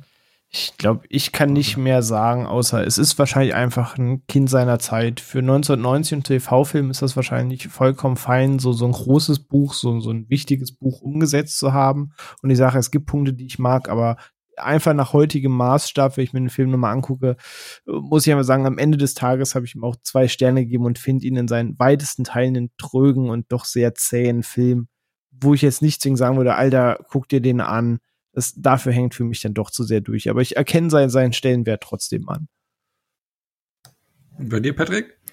Ja, würde ich eigentlich unterschreiben. Also ich fand den jetzt, als ich ihn letzte Woche nochmal geguckt habe, Stückchen stärker, als ich in Erinnerung hatte irgendwie, weil mittlerweile kann man halt sowas wie äh, die in die Jahre, also sehr in die Jahre gekommenen Effekte auch irgendwie ein bisschen mehr wertschätzen, weil man jetzt einfach schon mehr gesehen hat, was so aus der Zeit kommt und dafür sind die Effekte, gehen die eigentlich schon klar. Wie gesagt, dass es von 90 war. Ähm, aber mehr auch nicht. Also ich finde, das ist eine gute Stephen King-Verfilmung aus den 90ern, aber ich mag, ich habe halt auch Spaß mit Langoliers und sowas, ne? Den hassen ja auch manche über alles den, den Film und finden den schnarchig langweilig. Aber ich mag so diese, diese cheesy TV-Film King-Adaptionsstimmung und die hat It auch so ein bisschen. Ähm, aber definitiv gegen das, was wir gleich noch besprechen, da ist er bei mir auf jeden Fall an zweiter Stelle. Mhm. Und du magst, du hast ja vorhin schon gesagt, du magst auch das Finale, also auch so die sechsbeinige Spinne, also die hat ja keine acht Beine, sondern glaube ich nur sechs Beine, äh, was ja auch viele so kritisiert oder cheesy finden, das Finale, aber du hast gerade von cheesiness gesprochen und da taugt dir das halt, gell? Also ich finde es ja auch ganz Ja, schmal. also ich kann's, ich kann wertschätzen, was die da gemacht haben, ne? Vor allen Dingen in den Close-Ups sieht das ja auch richtig cool aus, ne? Dann sind's halt ganz normale Prosthetics wie den 80er Jahre äh, glibberigen Horror-Sci-Fi-Film auch gehabt hättest vom, vom Weiten weg, wenn es wirklich nur dieses, dieses Stop-Motion-Ding ist, sieht das halt schon. Also ich habe schon ein paar Mal gegrinst, als ich es jetzt gesehen habe. Aber mein Gott, also ich, ich verstehe, was dahinter steckt und dann ist es okay. Und äh, ich fand auch, dass das eine Stelle ist, die sie 30 Jahre später nicht unbedingt viel besser dann umgesetzt haben. Mhm. Aber ich bin da eher bei dir. Ich mag die Verfilmung äh, schon noch sehr, schon noch sehr gerne, was heißt schon noch, aber schon sehr gerne. Ähm, damals, also wahrscheinlich auch eben, weil es aus einer Zeit kommt, also ich habe so einen gewissen Nostalgiepunkt, den ich da sehe, ne? also für mich persönlich. Aber auch so, ich mag die Gegenüberstellung halt hier eben von den Erwachsenen und den Kindern. Also das, was René nicht so mochte, diese, was für dich wahrscheinlich den Flow rausgenommen hat. Aber ich mochte es, wieso die Figuren eingeleitet worden ist. Also in, als Kind und als Erwachsener und dieses Hin- und Herschiften für mich völlig stimmig und, und auch die Figuren, wie sie da gezeichnet werden, das passt. Er geht halt nicht so tief rein wie jetzt die neue Verfilmung und natürlich nicht annähernd wie das Buch. Er bleibt dann doch schon recht oberflächlich und kommt auch sehr schnell eigentlich, finde ich, äh, äh, auf den Punkt und es geht, also es leitet dann doch sehr schnell ins Finale über und auch so dieser, wie sich dieser Club der Verlierer zusammentut und wie eigentlich sich diese Gemeinschaft entwickelt, äh, kommt für mich hier ein bisschen zu kurz. Also im Prinzip sie lernen sich ja kennen, erstmal in den Berries, also nach und nach kommt äh, dann mit Mike, der dazu kommt, mit den Steinwurf-Dings. Und dann geht es eigentlich schon fast äh, in den Endkampf ja, als, als Kinder. Also das geht für mich ein bisschen zu schnell, wie die so als Freunde zusammengeschweißt werden. Das fehlt mir so ein bisschen. Aber ansonsten mag ich auch den Erwachsenen-Part eigentlich gerne. Und bis auf den ähm, ja, den Pferdeschwanz von Bill oder ja, diese, diese Friese, ne? Die vom Erwachsenen Bill. ja, 90er, ne, wilde Zeit. Ja, wilde Zeit. Aber ich, ich mag den schon noch echt gern. Der hat einen gewissen Charme. Ich denke mal, wenn man so ein bisschen den Zeitgeist damals mitbekommen hat, ist es natürlich schon ein Pluspunkt. Und ich denke, kann mir vorstellen, dass eben Leute, die den jetzt zum ersten Mal sehen, ja deutlich mehr Schwierigkeiten haben werden. Ne? Aber würdest du sagen, jetzt aus deiner Perspektive, auch wenn das jetzt vielleicht schon ein bisschen was vorwegnimmt. Aber wenn jetzt heutzutage irgendwer zu dir kommt und sagt, er hat noch keine It-Verfilmung gesehen, aber würde das gerne sehen, würdest du ihm den alten oder eher den neuen Film empfehlen? Die neue, Die neue. Ist okay. ja auch, du hast es ja schon vorher geteasert, aber ich tease dann jetzt auch schon mal, es ist schon die bessere Verfilmung, ja. Okay. Aber ich mag die trotzdem sehr gerne. Schon, also ich für mich vergeht die Zeit dann recht schnell und bin nicht so langweilig und ich mag den Vibe einfach. Aber ich bin auch so Coming of Age, äh, ja, kriegt mich halt auch so. Ne? Ja, das, das fühle ich. Ich habe auch ein sehr, sehr großes Herz für dieses Genre. ja. Genau, und dann würde ich sagen, springen wir mal 17 Jahre in die Zukunft. Äh, und zwar ins Jahre 2017, ähm, wo dann Andy Muschietti ähm, eben die Neuverfilmung oder Neuinterpretation ähm, ins Kino brachte, ähm, auf den Regiestuhl Platz genommen hat, weil es ist ja jetzt im Prinzip kein Remake. Ich, ich habe ich fälschlicherweise immer vom Original gesprochen, aber es, wir können es eher sagen, es ist die erste Verfilmung 1990. Jetzt haben wir eine neue Verfilmung, eine neue Interpretation, weil es ist ja kein Remake von der ähm, von den TV-Film damals, sondern es ist ja ein, eine Neuinterpretation der Buch-Romanvorlage. Das ist dann schon ein bisschen was anderes und ähm, kann auch dann eben andere Aspekte zeigen, die im, in der ersten Verfilmung nicht drin sind. Und ähm, ja, in dem Machete ja bekannt geworden durch den Mama, den Film vom, aus dem Jahr 2013, wo auch Jessica Chastain mitgespielt hat. Ne? Und ähm, wie heißt er noch? Patrick Nikolai Costa-Waldau. Genau, den meinte ich ja aus ja. Game of Thrones. Jamie Lannister. Ähm, genau, genau. gespielt hat. Äh, aus dem Jahre 2013 der Film. Ich habe ihn nicht gesehen. Patrick, du hast ihn bestimmt gesehen, oder? Yes. Und kann ich mag was? den. Ja, ja. Okay. Also der hat paar sehr, sehr, sehr, sehr creepy Szenen, reißt am Ende so ein bisschen das, was er sich vorher so mühevoll aufgebaut hat, mit dem Arsch wieder ein. Aber Mai ist halt ein Horrorfilm, die machen das 90 Prozent der Zeit. Aber ich finde, den kann man schon durchaus gucken, ja. Also ich ja, der hab den tatsächlich auch gesehen. Ich finde, der hat eine richtig geile Atmosphäre. Also allein mhm. für die Atmosphäre, finde ich, kann man den äh, richtig gut gucken. Also fand den auch solide. Mhm. Ja, weil ich hätte André äh, Muschetti davor gar nicht auf dem Schirm. Ich glaube, der hat auch nur diesen Mama großartig vorher rausgebracht und sonst eher so kleine Kurzfilme und sowas, ne? Also es ist mhm. so big im Business. Und da halt gleich so ein großes Projekt zu bekommen, und da muss man echt mal sagen, 35 Millionen Dollar Budget vor fünf Jahren, das ist jetzt echt nicht so viel gewesen, was er da rausgerissen hat. Und er hat dann eben mit dem Film an den Kinokassen gerockt. Und zwar ein Einspiel von sieben 100 und eine Million Dollar eingespielt, also 700 an 1 Million Dollar eingespielt weltweit. Ist damit der erfolgreichste Horrorfilm aller Zeiten. Ich wollte sagen, vor allem für einen Horror-Genre-Film. Ja. Ne? Ich meine, wenn so ein Zahlen jetzt Flex bei der x-ten Blockbuster-Comic Schieß mich tot-Verfilmung, da, da ernst denn noch ein müdes Lächeln, sag ich mal. Ähm, klar, kratzt auch nicht jeder eine Milliarde, aber es sind Zahlen, die du aus dem Spektrum kennst. Aber für einen Horrorfilm ist das eine richtige Ansage auf jeden Fall. Ja, ich glaube, es ist auch damit der fünft erfolgreichste Film aller Zeiten, äh, der fünft erfolgreichste R-rated Film aller Zeiten auch. Ich glaube, nur so Deadpool und sowas und Logan waren erfolgreich, ja, und Joker. Und irgendein Hangover oder sowas. Ne? Also der äh, hat richtig reingehauen, ne? Ähm, und da die Frage, also ich hatte ja vorhin schon gesagt, dass ich ja eben vorab äh, wo der Film angekündigt worden ist und ich die ersten Trailer sah, eben das Buch gelesen habe und extra so hingearbeitet habe, dass ich es auch vorher fertig bekomme, also fertig gelesen bekomme. Also entsprechend habe ich mich auf diese Verfilmung gefreut, weil ja irgendwie Stephen Kings S mich immer irgendwie begleitet hat, äh, sei es die erste Verfilmung ähm, oder auch so immer irgendwie, ja, man hat es immer irgendwo mitbekommen, auch in, in, in Diskussionen mit anderen Leuten und ähm, ich hatte eh immer vorgenommen, mir die, das Buch mal zu lesen, weil ich es schon immer irgendwie faszinierend fand und ja, habe mich entsprechend drauf gefreut auf die neue Verfilmung. Ähm, wie, wie, wie war's da bei euch? Oder? Ja, eigentlich eigentlich auch so. Also ich habe, ich, wie gesagt, ich weiß nicht mehr ganz genau, wann ich den 90er gesehen habe, aber bei dem, bei dem 2017er hat mich der Trailer einfach direkt schon, schon abgeholt. Nicht so sehr wie beim zweiten, da kommen wir aber nachher noch zu. Aber da hatte ich schon direkt Bock drauf, weil ich auch Bill Skarsgård einfach äh, gut finde in dem meisten oder in fast allem, was er macht. Und das hat sich hinterher auch ausgezahlt, weil ich finde, der ist einfach ein unfassbar guter Pennywise. Aber ja, ich habe mich definitiv drauf gefreut, ja. Ja, ich mich auch. Also bei Horrorfilmen ist das ja bei mir immer so, so Hit und Miss. Ich mag das Genre schon ganz gerne, aber ich bin da oftmals dann nicht ganz so krass hinterher wie ihr beiden dann zum Beispiel. Ähm, aber bei S war auf jeden Fall schon der Bass groß genug, dass mich da einiges getriggert hat. Zum einen eben dieses ganze 80s-Ding.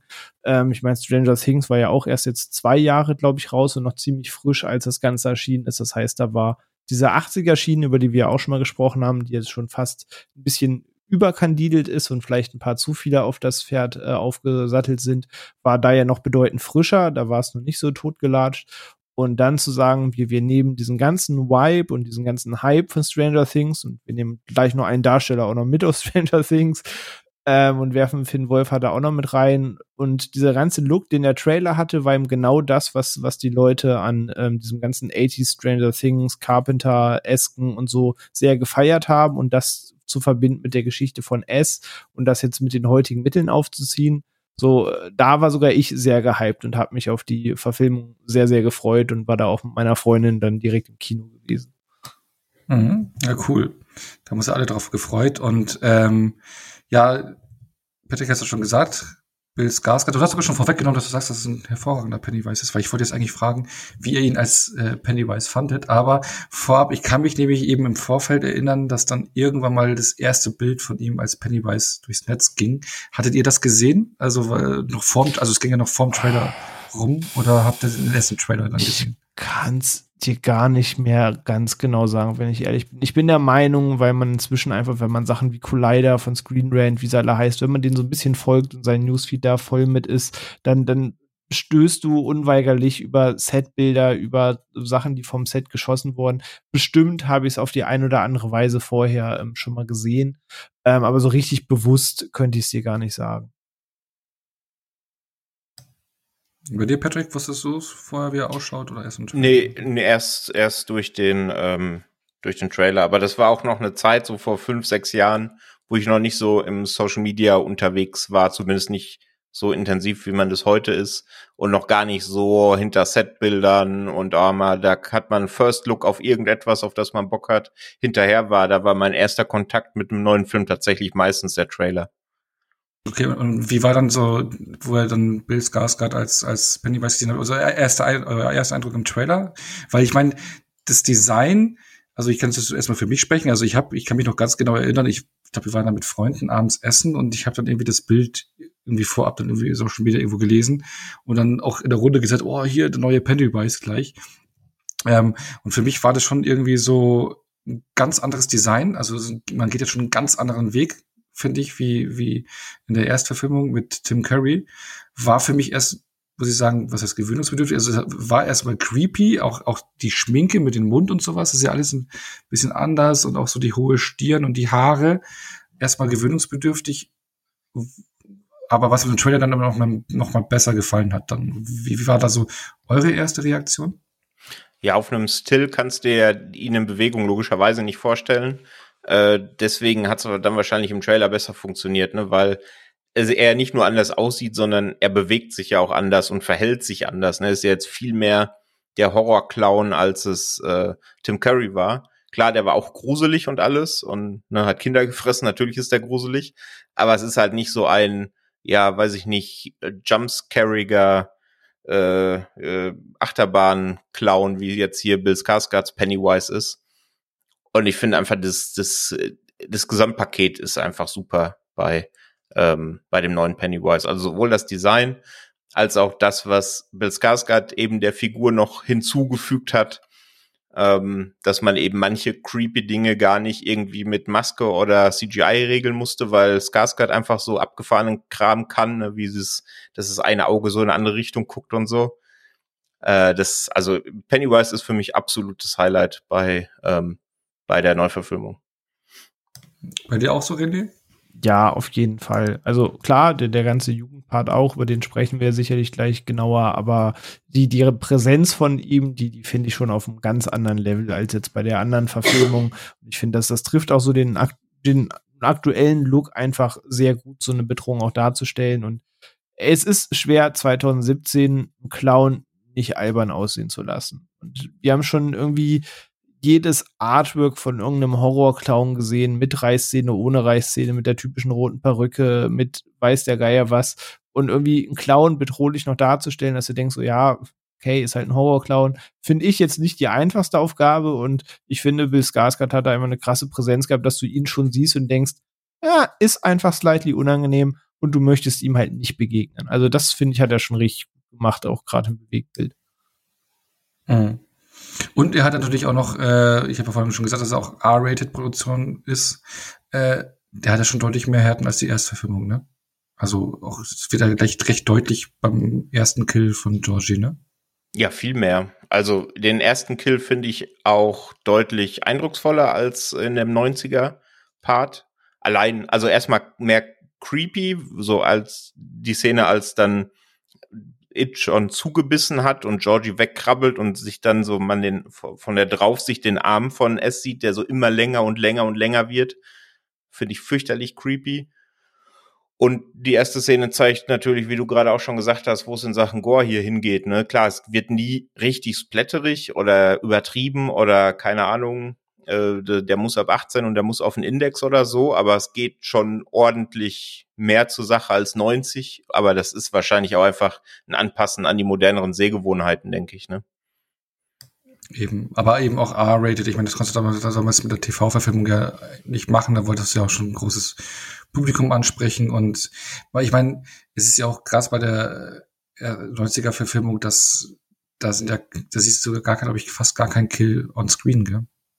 Glaube, es gibt ja sieben Kills oder sowas und du siehst eigentlich keinen on Screen. Das ist alles irgendwie offscreen. Ja, ja, genau. Und da gehen die zwei neuen schon deutlich mehr in die Vollen. Das stimmt. Ja. Ähm, wie fandet ihr dann jetzt den Cast, äh, der, ich meine, wir im ersten Teil sind wir ja auch nur rein in der ähm, Zeitlinie der, ähm, nicht Zeitlinie, aber in der Epoche der Kinder, ähm, ohne den, den Vergleich zu den Erwachsenen. Ähm, wie, wie fandet ihr die Jungdarsteller, die man gewählt hat? Äh, René, du hast es schon gesagt, man, man hatte ja mit ähm, Phil Fulford ja jemanden aus Stranger Things reingepackt, aber eben auch mit genau, äh, gleich so ein Zugpferd zu haben quasi, ja. Genau, mit Jaden Martell ja auch einen, der sich vorab ja auch schon hier und da hat blicken lassen und ja ähm, zu sehen war oder auch ähm, mit äh, Sophia äh, Lillis, die ja die Beverly spielt, ja auch so eine Newcomerin, die ja danach auch Genau, ja. die hat danach nochmal eine Netflix-Serie nämlich bekommen. Äh, danach gut, genau. das waren dann auch jetzt rückblickend drei Jahre nach dem ersten S, I'm Not Okay With This, die aber nach der ersten Staffel von sieben Folgen leider abgesetzt wurde, obwohl ich da sehr gerne mehr gesehen habe und mich gefreut habe, dass sie da eine Rolle kriegt. Fand ich zum Beispiel auch eine, eine coole Neuentdeckung. Ich kannte sie gar nicht vorher. Ich weiß gar nicht, ob sie wirklich neu, neue Darstellerin war, so ob ich sie gar nicht hätte vorher kennen können oder es nur äh, die bisherigen Rollen an mir vorbeigingen. Aber die, die ganze Dynamik des, des jungen Casts ähm, fand ich halt super. So, klar, für den Wolfhard, den kannte man schon. Ähm, als man ihn dann noch mal in, in Ghostbusters brachte, da muss ich dann halt schon schmunzeln, wo ich dann dachte, okay, ist vielleicht der eine Step too much, aber es hat trotzdem Ghostbusters mit ihm funktioniert. Ähm, aber vielleicht muss man jetzt nicht mehr in alles mit 80s reinwerfen. Ähm, Wenn es irgendwann vielleicht wirklich die neue Gremlins-Verfilmung kommt, die man munkelt, dann vielleicht bitte ohne Finn Wolfhard. Ähm, aber im Rahmen von S hat das, hat das für mich vollkommen funktioniert. Ich mochte ihn in Stranger Things gerne, ich mag ihn in dem Film und die ganze Dynamik dieser Crew, auch wenn Beverly schon so ein bisschen mein, mein Highlight dieser ganzen Crew ist, ähm, aber vielleicht einfach mit die intensivsten Szenen, fand ich die Dynamik der Kids einfach super in ihrem Film. Das macht für mich auch einen ganz, ganz großen Teil des, des Charmes davon aus. Eben dieser ganze Coming-of-Age-Part, ne? Also ja. dieses Sommerfeeling, auch wie du es auch bei Stand By Me hast, was man ja häufig rangeführt wird. Äh, wird. Und ich meine auch die, die auch Macher, diese Grautöne, dass du, dass sie alle zusammen untereinander lachen, aber jeder seine Blende hat, wo er gerade auch lacht, damit er auch einfach mal gerade richtige Scheiße vergisst, die eigentlich auch nicht mehr stattfindet, was jetzt aber auch nicht zwingend jeder der anderen weiß, weil die sich auch nur ablenken wollen. Und auch diese ganzen Grautöne, die in dieses Coming-of-Age-Thema mit ähm, reinzielen, hat der für mich eigentlich echt sehr gut rübergebracht. Ja. ja, man hat ja eben auch Stand By Me und Goonies so auch als Vorlagen gehabt für den Film. Ne? Also es kommt da jetzt auch nicht so von ungefähr. Ähm, Patrick, wie hat sie für dich funktioniert, der ganze Cast und auch der Part? Im Grunde genau, wie ihr es schon gesagt habt. Also für mich auch Jane Martell und Sophia Lillis die Highlights, die ja mittlerweile dann auch im Genre schon ja etabliert sind, mehr oder minder. Ne? Sophia Lillis hat ja auch in Gretel und Hänsel mitgespielt. Da zwei, drei Jahre später. Der underrated Film. ist, finde ich ein bisschen. Bitte? Den finde ich ein bisschen underrated. Ja, ich finde ein bisschen overrated, aber gut. Ähm, Genau, oder Jaden Martell jetzt, ich habe es vorhin gesagt, in diesen neuen King-Verfilmungen, Mr. Harrigans Phone spielt er auch die Hauptrolle neben Donald Sutherland. Ist immer schön, wenn die dann so ein bisschen im Genre Fuß fassen. Aber im Grunde ist das, weiß ich nicht, ich finde das so ein bisschen mehr relatable, den Losers Club hier, als in dem 90er. Wahrscheinlich hängt es einfach damit zusammen, weiß ich nicht, wäre ich zehn Jahre vorher geboren gewesen, wäre es wahrscheinlich gerade andersrum gewesen. Aber irgendwie mit diesen hier kann ich mich besser identifizieren. Die Chemie passt. Man glaubt denen halt, und das ist halt das Wichtigste, ne? man glaubt denen, dass die einfach eine Clique sind, ne? Und es, es äh, funktioniert einfach sehr, sehr gut. Ja. Und äh, Jaden Martell wollte ich noch reinwerfen, der hat vorher schon einen tollen Film gemacht und zwar Midnight Special von Jeff Nichols, ein Science-Fiction-Film, den man empfehlen kann. Ja, das stimmt. Genau, und jetzt haben wir, sind wir den Cast so durchgegangen, ähm, auch die ja den ganzen ja, Film für sich einnehmen. Man hat ja eben nicht die Zweiteilung, wie schon gesagt, äh, innerhalb dieses Films. Und ja, wie hat dann letztlich für euch so die ja Neuinterpretation, Neuverfilmung in euren Augen funktioniert? Gelungen oder nicht gelungen? Ist das diesen großen Hype 700 Millionen ein Spiel wert und auch die vielen guten Bewertungen oder völlig overrated? Auf jeden Fall wert. Also, ihr hattet ja vor gar nicht allzu langer Zeit eine Folge zu Comfy Movies und für mich ist tatsächlich der 2017er einer von genau denen. Ich habe den jetzt, weiß ich nicht, wie oft gesehen. Und das wäre tatsächlich einer, den kann ich eigentlich jederzeit dran machen. Und das würde ich eben über den 90er nicht sagen. Und habe damit einfach eine gute Zeit, weil ich den Coming-of-Age-Part, den finde ich cool und die, äh, die, die Schauermomente funktionieren und an jeder Szene mit Pennywise freue ich mich eh.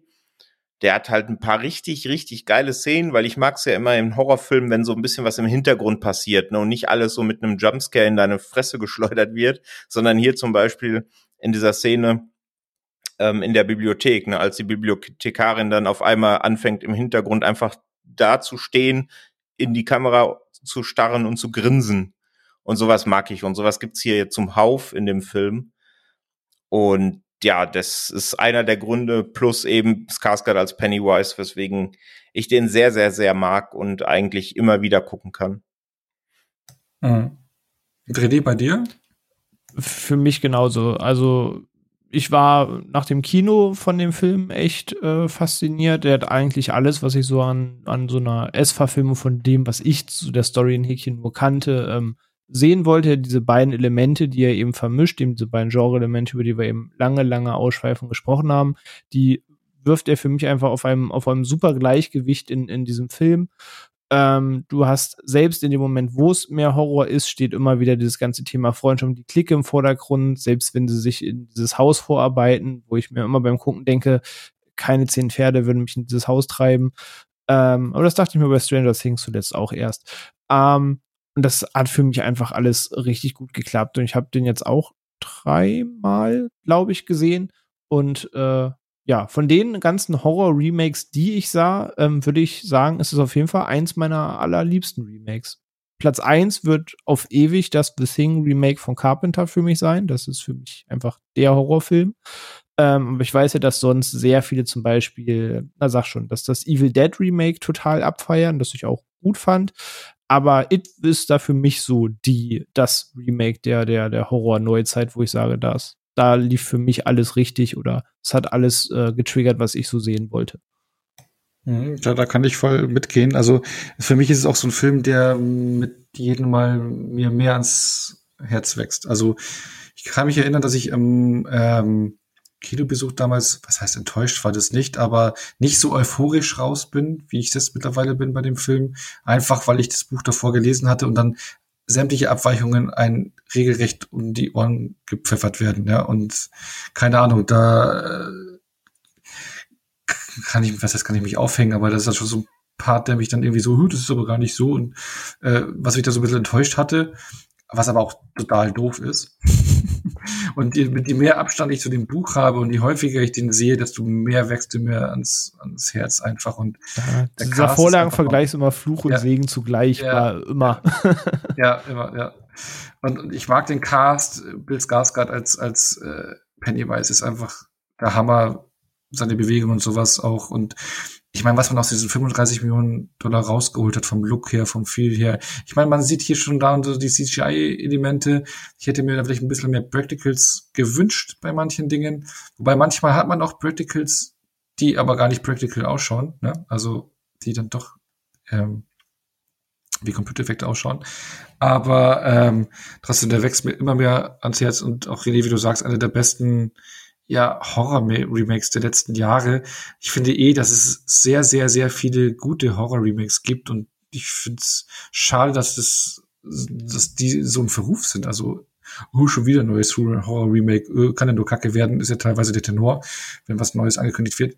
Klar, man hat jetzt wieder wie Firestarter jetzt oder Friedhof der Kuscheltiere Kack-Remakes von, von King-Filmen. Also ich meine, es gibt viele Kack-Horror-Remakes, aber es gibt auch fast genauso viele gute Horror-Remakes, finde ich. Und da ähm, gesellt sie sich auf jeden Fall da in die obere Riege hinzu, weil du eben merkst auch an den Andy Machetti, dass er einfach ein Fan der Vorlage ist. Er hat auch, ja, auch im zweiten Teil und sowas auch Easter Eggs an, an der, aus der äh, ersten Filmung reingebuttert und ja, man merkt einfach, das sind Horror-Nerds, die jetzt dann einfach die Filme, mit denen sie groß geworden sind, die, die ihn ja zum, die sie zum Filmemachen gebracht haben oder ins Genre gebracht haben, dass die jetzt da eben diesen Filmen die Ehre geben. Und wenn du solche Leute hast, die dann sowas umsetzen wie jetzt hier bei Stephen Kings S, ähm, ja, dann kann man doch auch als Nicht-Regisseur äh, und Horrorfan doch, doch nur freudig da sitzen und grinsen. Unterstreiche ich was, es, was ich noch einmal ganz kurz ansprechen wollte, ist das Sounddesign. Das ist mir jetzt beim letzten Mal wieder aufgefallen. Vor allen Dingen in den Pennywise-Szenen. Das ist sowas von brachial. Da lohnt es sich wirklich, den mal so auf volle Lautstärke sich zu geben, wenn es denn die Nachbarn mitmachen, weil das knallt wirklich richtig. Und ähm, de, das Making-of kann ich da sehr empfehlen. Wenn man da rankommt, irgendwie The Summer of It heißt es, glaube ich, geht eine halbe Stunde, sowas größenordnungsmäßig. Und da sieht man, dass das auch sehr, sehr wholesome hinter den Kulissen war. Ne? Das Bill Skarsgård als Pennywise zwar sehr creepy war, aber sobald irgendwie Cut gerufen wurde, hat er sich bei den Jungdarstellern irgendwie entschuldigt und gefragt, ob es denen gut geht, ob er irgendwas falsch gemacht hat. Also das war, glaube ich, eine ja. sehr, sehr coole Atmosphäre, in der da gedreht wurde. Ja. Äh, kann ich dann als Kontrast sehr empfehlen, wenn der Film einen irgendwie verstört hat, sich danach das Backing-off anzugucken, dann ist alles wieder gut. Ja, da habe ich auch Aufnahmen gesehen ne, von Bill Skarsgård, der dann dreht danach, also so wirklich hast du Aufnahmen, wie dann so der Cut ist und dann umarmt er die irgendwie gleich und scherzt mit denen. Das sollte man sich auf jeden Fall geben. So ein verkleideter Bill Skarsgård, äh, der da einfach ganz normal rumeiert am Set ist schon, schon sehenswert. ähm, ja, er ist weiter begeistert von Part One. Ähm, ich meine sogar, es war ja ursprünglich so ähnlich wie man es jetzt auch bei Dune hat, äh, war ja von vornherein, glaube ich, nicht komplett durchgeplant, dass man ja beide Teile, würde ich jetzt mal sagen, verfilmt, wie man es so nennen möchte, also beide Zeitebenen verfilmt. Also man macht, er hat es auf den ersten gemacht und ja, abhängig von Erfolg schaut man, ob auch ein zweiter realisiert wird. Ich meinte es so in Erinnerung zu haben. Ist halt auch Warner, so haben sie es auch bei Dune gemacht. Und aber im Vergleich zu Dune hätte das hier funktioniert, ne? Wenn also der erste Film funktioniert, finde ich für sich komplett ja. eigen, ja. weil er eben ja genau hier die andere Aufteilung wählt, eben dass erst die Geschichte von vor 27 Jahren erzählt wird und das Ende passt eigentlich auch. Also hier hätte es für sich alleine funktioniert, bei Dune wäre ich mir da nicht so sicher. Ja, das glaube ich auch. Aber ich glaube, man hat insgeheim eigentlich schon bei Dune ähm, damit geplant, dass es einen zweiten Teil gibt, weil ich meine auch irgendwo gelesen zu haben, dass die Denis Villeneuve nicht zugesagt hätte, wenn er nicht mehrere Teile hätte machen dürfen. Ja.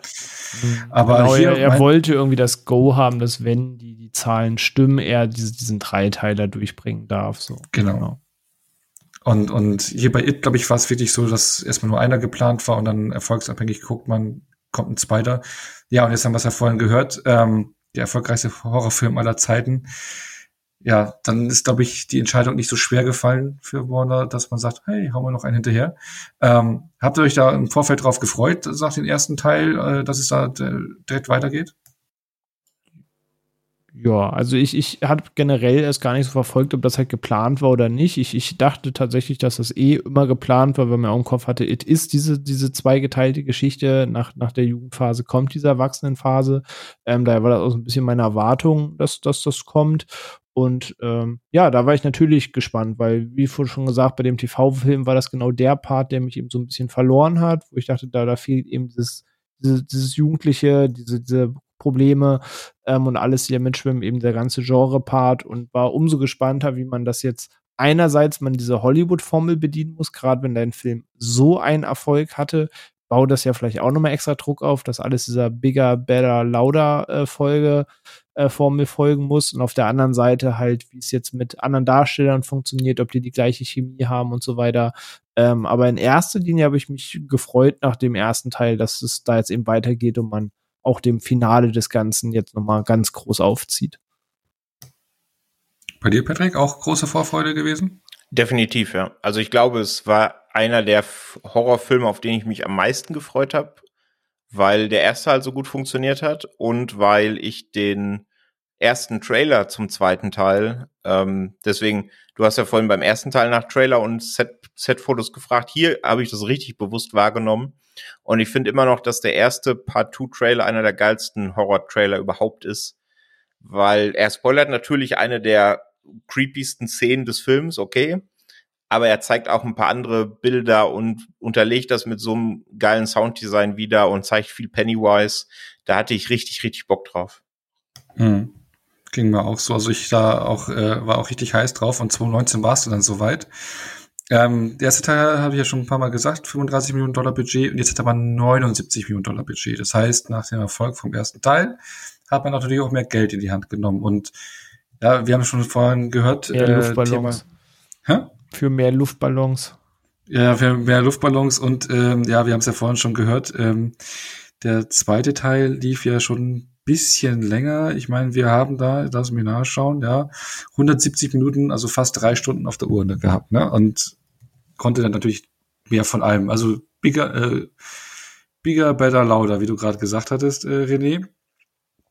Ähm, aber am Box Office hat sich dann nicht, doch nicht mehr zum ganz großen Hit entwickelt. Ähm, ich glaube, Start wahrscheinlich war noch recht gut, aber dann wurde ja recht verhalten aufgenommen, der Film, und man hat dann nur 473 Millionen Dollar eingespielt. Für einen Horrorfilm immer noch große Klasse, auch beim Budget ist ein Hit gewesen.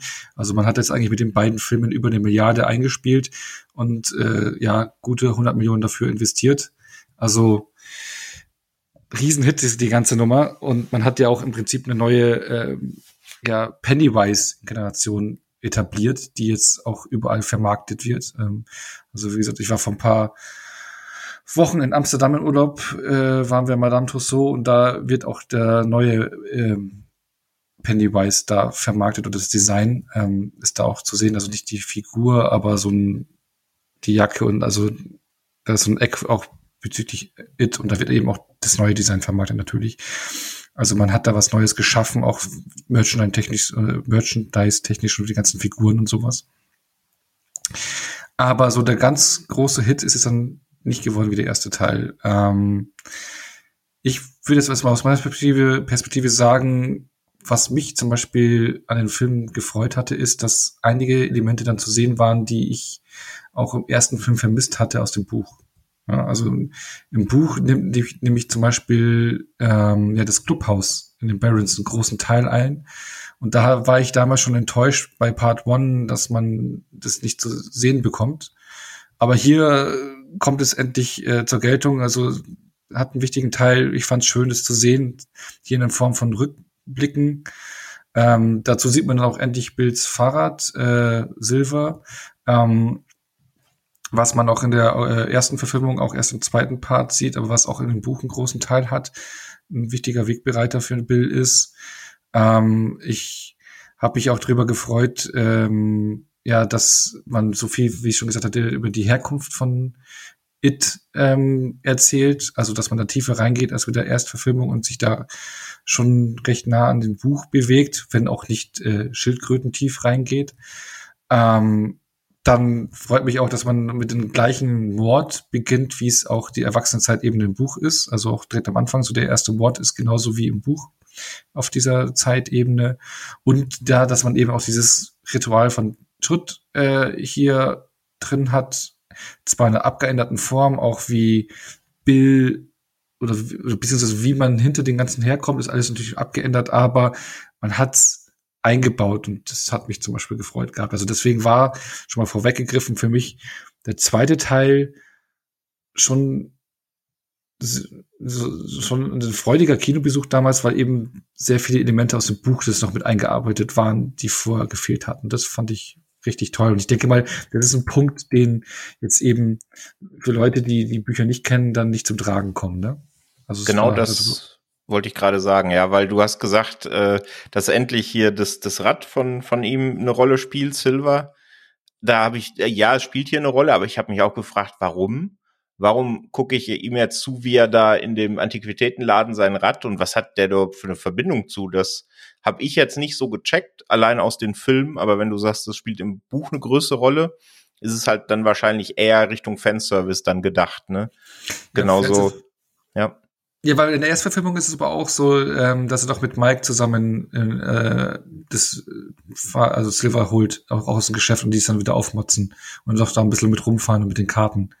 Ja, also, gut, aber aber äh, aber die Bedeutung dahinter, ja, weil er hat damit schon ein paar, was heißt, äh, er ist halt damit auch schon mal in dem Buch dann halt vor Pennywise abgehauen als Kind und sowas und hat, konnte sich auf ihn verlassen zu sagen. Also es wurde, das Fahrrad wurde schon fast wie so ein Freund beschrieben, ne, so der steht zu mir und sowas. Also es war ja, schon okay. ein besonderes Rad für ihn.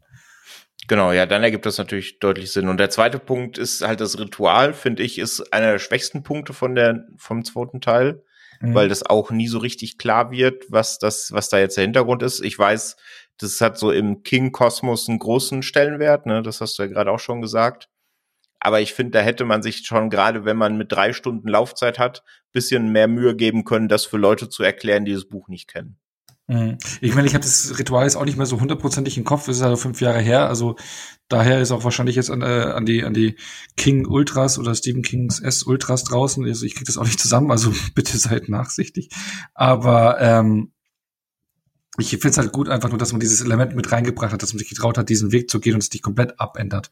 Man ändert es zwar schon ab, aber man macht jetzt nichts komplett anderes daraus. Man versucht es zu adaptieren, die Ideen dahinter. Und äh, das hat mir eben gefallen und dass man eben auch ähm, ja jetzt auch so auf die Hintergründe von von äh, It als so schön eingeht. Und da hatte ich wirklich ein Grinsen im, im, im Kinosaal. Also jetzt nicht mit dem Ritual, aber dann später, wo man so die Geschichte von It erzählt hat. Da habe ich mich echt gefreut zum Beispiel.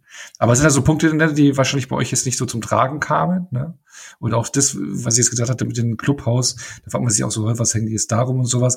Ist halt schon ein wichtiger Bestandteil im Buch, ne? weil die sich da immer wieder treffen und das ist so der Treffpunkt, wo sie immer rumhängen und so. Ähm, ja.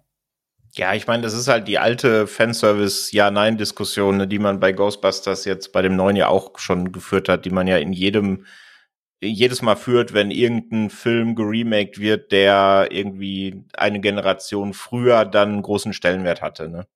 Wie, wie viel Fanservice packt man da rein und inwieweit ist das dann überhaupt noch was Neues oder nur ein Aufguss, ein Lauwarmer von dem Alten? Aber hier, ich fand es jetzt, also ein paar Dinge sind mir aufgefallen, wo ich gedacht habe, ja Mensch, der hätte da aber noch ein bisschen mehr erklären können. Wenn ich jetzt die Bücher nicht gelesen habe, checke ich das nur so zur Hälfte. Aber ich fand es jetzt auch nicht mega störend. Mhm. Ich meine, Fanservice-technisch ist es ja auch so, man spielt dir dann auch so ein bisschen, wenn man so die ähm, eben den Erwachsenencast einführt, spielt man ja auch so ein bisschen mit den Erwartungen, zum Beispiel bei Ben, ne, ähm, der dann zum erfolgreichen äh, Architekten wird und da ist doch dieses Meeting und ähm, ja, wo, wo ja ein Schauspieler, der ein bisschen mehr auf den Rippen hat, als es Ben dann in der Rolle hat, äh, erst gezeigt wird und man denkt, dass er das ist und dabei ist es ja dann ein anderer Darsteller. Mhm. Und da ist es ja das Lustige, dass die, derjenige, der erst im Fokus ist in dieser Szene ist, dass es der Schauspieler ist, der den jungen Ben in der Erstverfilmung gespielt hat. Ja, das ist echt cool. Also sowas mag ich dann auch, wenn man da. Es wird ja, ist ja jetzt auch kein mega riesiges Element. Ne? Das Ganze wird ja nach nee. fünf Sekunden schon aufgelöst. Und sowas, sowas mag ich dann, ja. Ja, bin ich auch, auch Fan von. Genau, aber wie fandet ihr denn ihr denn generell jetzt so den Erwachsenencast? Weil man, man kann sich jetzt, glaube ich, noch ein bisschen dran erinnern, dass so sobald Part One fertig war, ging ja schon die Gerüchte los und man wusste, es kommt ein zweiter Teil, oh, wer kann jetzt wen spielen, ne? Und Jessica, Jessica, Jessica Chastain war ja, glaube ich, bei allen ja sofort ganz oben auf, äh, äh, auf der Wunschliste als Beverly, ne? Und ja, also, also ich glaube generell, ähm, so viele Probleme, die ich mit dem zweiten Teil habe, über die wir gleich sicher alle noch sprechen, der Cast gehört halt nicht dazu. Also fernab davon, dass das Bill Hader mit einer Jessica Chastain, die ja ab dem Film und auch danach noch einen großen Namen und Fanbase gemacht hat, ich James McAvoy immer gern sehe. Du hast einen niceen, einen coolen Cast darin. Und man muss auch mal ganz offen sagen, wenn ich mir die Kinderdarsteller angucke und wenn ich die Erwachsenen ähm, mir daneben angucke, das passt halt einfach richtig gut. Diese Diskussion haben wir inzwischen ja häufig bei Filmen. Bei House of the Dragon war das auch letztens wieder Thema mit, wie gut bei Timeskips schaffst du die Charaktere zu treffen und so. Und ich finde, rein nur das Casting kann man bei S wirklich nicht sagen. Ich finde, die erwachsenen Darsteller, wenn du die, die Kinder daneben packst, haben es geschafft, einerseits einen namhaften Cast zu bringen, ähm, aber auch welche, wo die Rollen wirklich passen. Du siehst bei jedem, wer er jetzt ist von dem Kindercast. Also das finde ich wirklich richtig gut umgesetzt. Ja. Siehst du es auch so, Patrick? Ja, auf jeden Fall. Also der funktioniert in sich der Cast großartig. René hat es gerade gesagt, äh, Bill Hader ist Weltklasse in der Rolle, Jessica Chastain sowieso, aber eben auch im Vergleich zu den äh, zu den zu den Jungdarstellern. Ne? Die durften ja dann auch irgendwie, glaube ich, bei den Dreharbeiten zum ersten Teil dann so ihre Wünsche proklamieren, wer wen spielen soll in der älteren Version. Und gerade, ich meine, Finn Wolford und Bill Hader ist Match made in heaven, ne? Die guckt, die siehst, die, guckst sie nebeneinander an und du würdest safe sagen, entweder ist es der große und dann vielleicht schon ein bisschen sehr viel ältere Bruder oder der Vater, ne? Ja, aber auch bei Eddie war es der Hammer, ne? Also ja. die beiden, da hast du auch so eine Szene, wo es übereinander übergeht. Das ist wie ein Gesicht, das ist schon echt brutal. Also da kann ich auch nur zustimmen. Der Cast ist der Hammer, ne? Und ich glaube, Jessica Chastain war ja Fan Vote Nummer One damals. Und ich glaube, war es nicht sogar irgendwie so, dass wir bei Mama beim Making of irgendwie gesagt haben, dass Jessica Chastain irgendwie S oder irgendwie sowas, dass es schon irgendwie so früh schon fast irgendwie feststand. Ne? Ja, es gibt da so eine Szene vom aus dem Making of von Mama, wo äh, das zur Sprache kommt, ja, dass sie quasi das einmal festgehalten haben will, dass sie da die beste Besetzung für wäre. Und dann ist es am Ende tatsächlich so gekommen. Hätte man ja. sich dann, also vielleicht gab es da ja auch schon irgendwelche Absprachen, ne, weil selber Regisseur und so. Ähm, aber ja, schöne Geschichte. Ja. Aber ich habe es schon angesprochen, viel Laufzeit, fast drei Stunden, viel Rückblicke dann auch immer wieder. Ne? Also man hat ja dann ähm, den Cast ja aus dem ersten Teil ja wiedergenommen, die jungen Darsteller auch. Also man hat ja auch einige Rückblickszenen mit den Jungen gedreht, aber dazwischen sind ja zwei Jahre vergangen. Man hat ja dann hier und da deutlich sichtbares De-Aging betrieben, also auch gerade in den von mir äh, zitierten Clubhouse zum Beispiel. Ähm, ja, genau, man hat da viel Rückblicke, viel Selbstfindungstrips auch. Also jeder, der ähm, jedes Mitglied äh, ja, des Clubs der Verlierer muss dann, nachdem sie äh, Derry zurückko äh, zurückkommen, sage ich schon, äh, zurückkommen, äh, erstmal ja zu sich selber finden, ist, glaube ich, so ein bisschen ähnlich auch im Buch, aber nicht, dass sie dann eben ein Artefakt suchen müssen, sondern erstmal so sich wieder an Derry erinnern müssen. Ähm, ja, und man hat jetzt auch ein bisschen mehr so, ich würde sagen, so Jahrmarktgrusel, ne? Also man hat jetzt eben diese verschiedenen Wege, die die Figuren gehen, die erwachsenen Figuren gehen und ihre Artefakte, die sie fürs Ritual brauchen, suchen müssen. Die, die auch alles mit den Gruselelementen aus vom Jahrmarkt unterlegt, würde ich mal sagen, wo Pennywise vortritt. Und ähm, man hat auch jetzt deutlich weniger Coming of Age, weil dieses, das einfach nur noch in die Rückblenden verlagert ist. Hat dieser Ansatz für euch funktioniert oder bricht da schon ein bisschen was zusammen, weil der René hat ja schon so ein paar Sachen an. was, was, ne? Ja, das, das stimmt, aber tatsächlich alles, was ich kritisiere an dem Film, aber dafür dann auch sehr, sehr harsch kritisiere, findet aber, sag ich mal, in, ab, ab der zweiten Stunde statt. Also die zweite und dritte Stunde sind, sind meine große Sollbruchstelle in dem Film. Die erste Stunde finde ich sogar sehr gelungen in dem Film. Also den ganzen Auftakt, das Wiederzusammentreffen der Gruppe, ähm, das quasi Wiederentdecken ihrer Angst oder dass du siehst, jeder ist anders mit umgegangen. Der eine hat es nahezu komplett verdrängt, der eine konnte es nie ganz verdrängen. Ähm, bei dem einen lief das Leben besser und erfolgreich. Aus dem Moppelchen ist quasi ein Schönling geworden, aus dem einen Architekten. Die andere ist aber von einer toxischen Beziehung, der Eltern einer toxischen Beziehung in, mit ihrem Partner gelandet und jeder so seine ähm, Wege hinter sich hat. Das, das fand ich sehr spannend und diesen, diesen ganzen Moment der Zusammenkunft, den mag ich bis zu diesem Café. Ähm, das fand ich alles richtig cool. Ähm, Bill Hader ist Bill Hader. Am Anfang des Films finde ich das ganz cool. Hinten raus wird das einer meiner Kritikpunkte, weil er mir dann vielleicht ein bisschen zu viel Bill Hader auch in Horrorszenen ist. Ähm, aber diese, diese ganze erste Stunde Zusammentreffen des Cars, da hat der Film mich noch richtig gehabt. Das mag ich, das mochte ich auch jetzt beim Wiedergucken. Ähm, ab der zweiten Stunde, da, da beginnt meine Kritik und die ist dann dafür leider aber auch relativ tiefgreifend.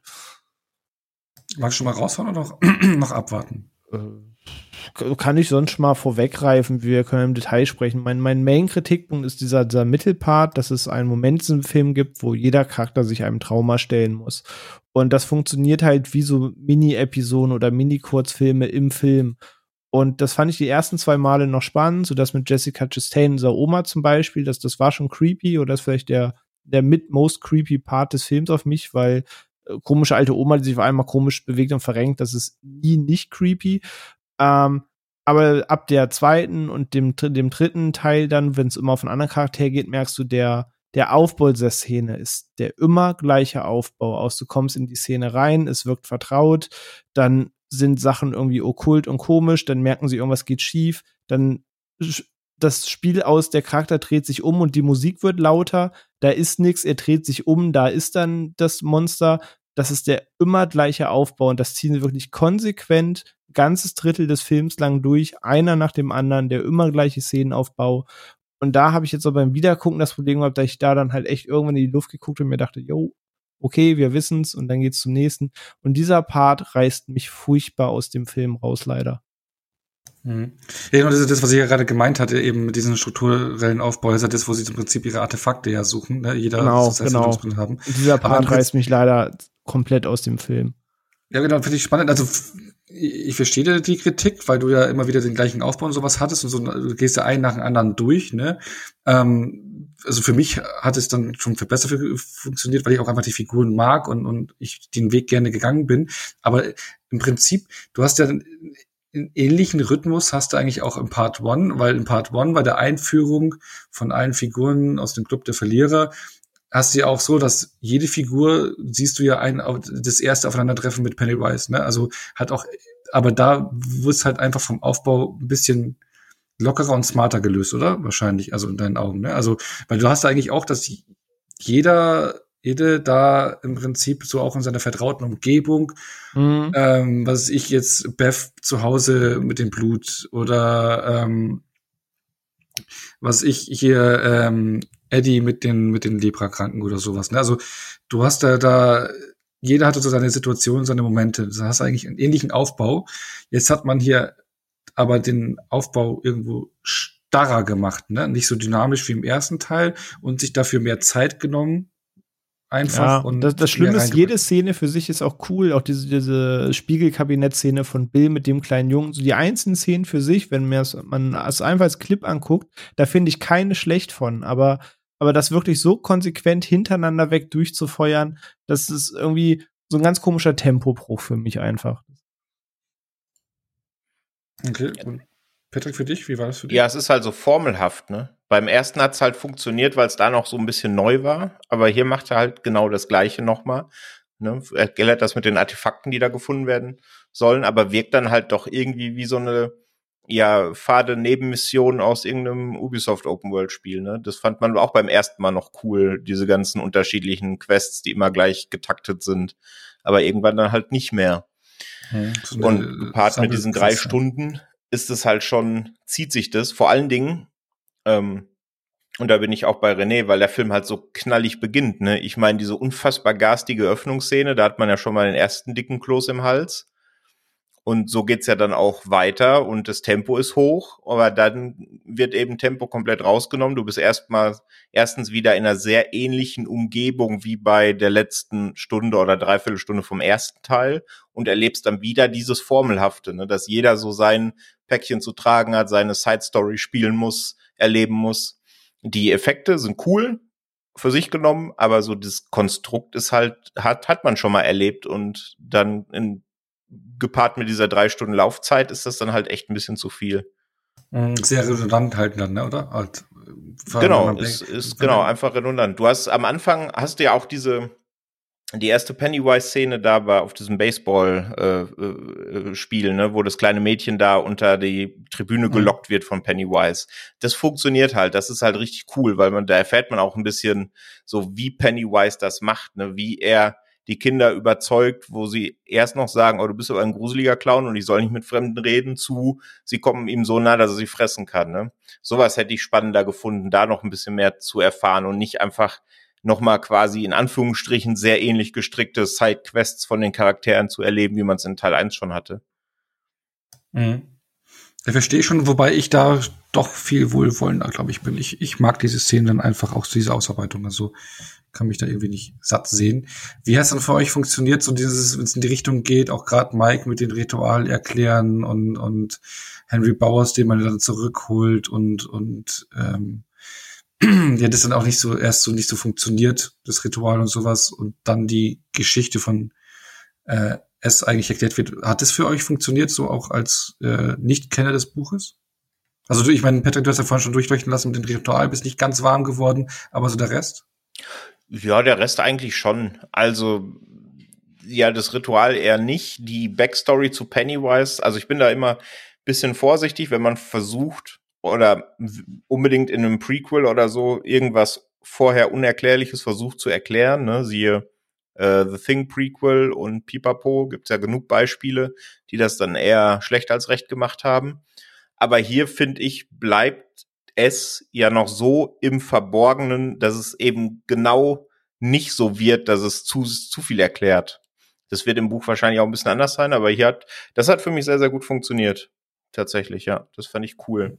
Nur das Ritual halt nicht, aber Mai, also es war mir dann, glaube ich, im Endeffekt auch zu egal. Ne? Die brauchen halt jetzt jeder die Gegenstände und damit wollen sie irgendwie das Monster besiegen. So, mhm. das war halt so die Voraussetzung. Dieses Mystische dahinter, das wurde mir irgendwie ein bisschen zu wenig nahegebracht, als dass ich es richtig cool gefunden hätte.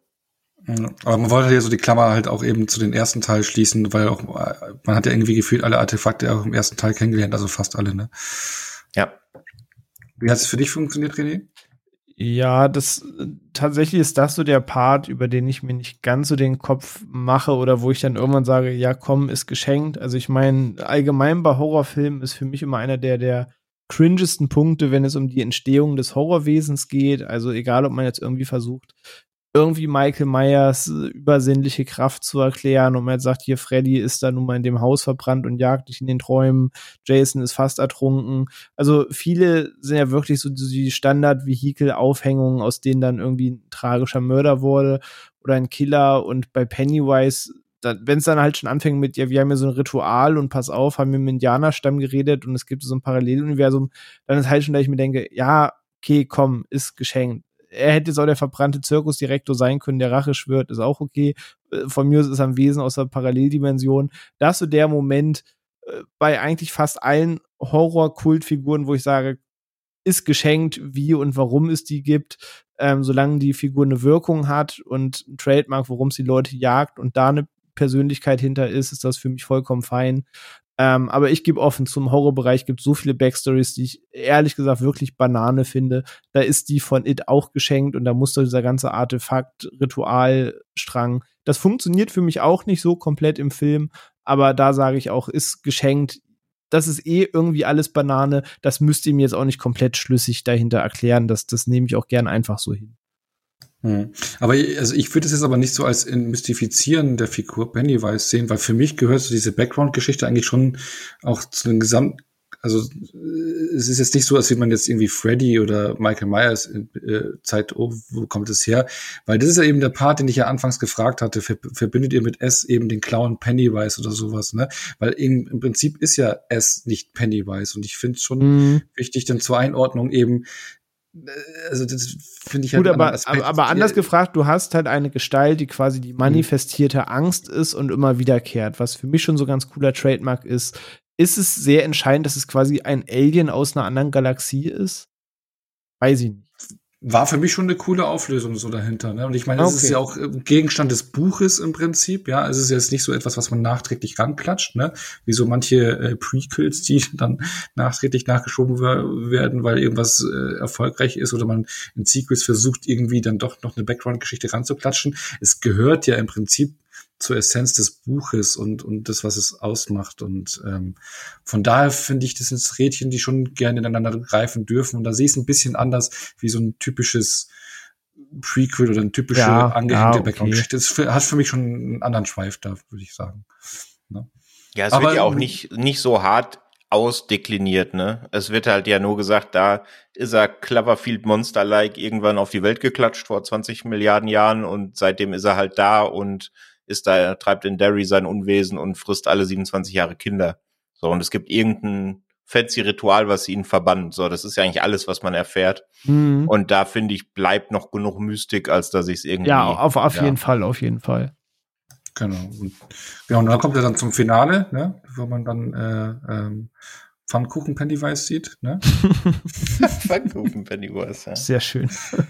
Genau. Ähm, hat das Finale für euch so funktioniert und wie fand ihr dann so den Abschluss äh, generell von Part 2 und dann auch im Prinzip den Part, äh, Abschluss der gesamten Geschichte von den beiden Filmen so? Sch schwierig. Ähm, Patrick hat es vorhin schon ganz gut gesagt und dem kann ich mich eigentlich anschließen. Redundant trifft es ganz gut. Also zum einen, es, es hat sehr viel Parallelen zum Ende des ersten Teils, wo ich dann wieder auf den, den Talk ganz zurückkomme zu dem, was Onno sagte. In dem Moment, wo das in einer Parallelmontage stattfindet, hat das einen ganz anderen Drive und ist vom Gedankengang her viel cooler, als es hintereinander nochmal zu machen. Das ist jetzt aber dann quasi einfach der Erzählstruktur geschuldet. Ähm, aber okay, irgendwie war es einem auch klar, dass sie jetzt sicherlich sich nicht auf einem Militärtrainingsplatz treffen und einen Shootout machen. Ähm, von daher war schon klar, dass es auf so eine Art und Weise sicherlich noch mal zu diesem, zu diesem Kampf kommen wird. Ähm, aber ich fand ihn wahnsinnig hektisch und trüber. Also am, ich fand es schon sehr creepy im ersten Teil, wie die dann da in der Luft hängen und alles und wie es sich da durchbewegt. Und da war mir schon so ein bisschen unbehaglich bei. Ich denke, ich hätte jetzt echt keinen Bock, an deren Stelle zu sein. Im zweiten Teil hatte ich eh bis dann schon das Problem, dass jeder Horror mit einer Bill Hader One-Liner aufgelöst wurde. Und dann hast du da schon fast eine chaotische Action-Parade, anstatt wirklich ein Horrorfinale. Und dann renkt sie sein Kiefer aus und alles leuchtet und dann schießt der Laserstrahlen, dann verwandelt er sich noch mal. Da, da saß ich schon da und dachte mir, jo, alles klar.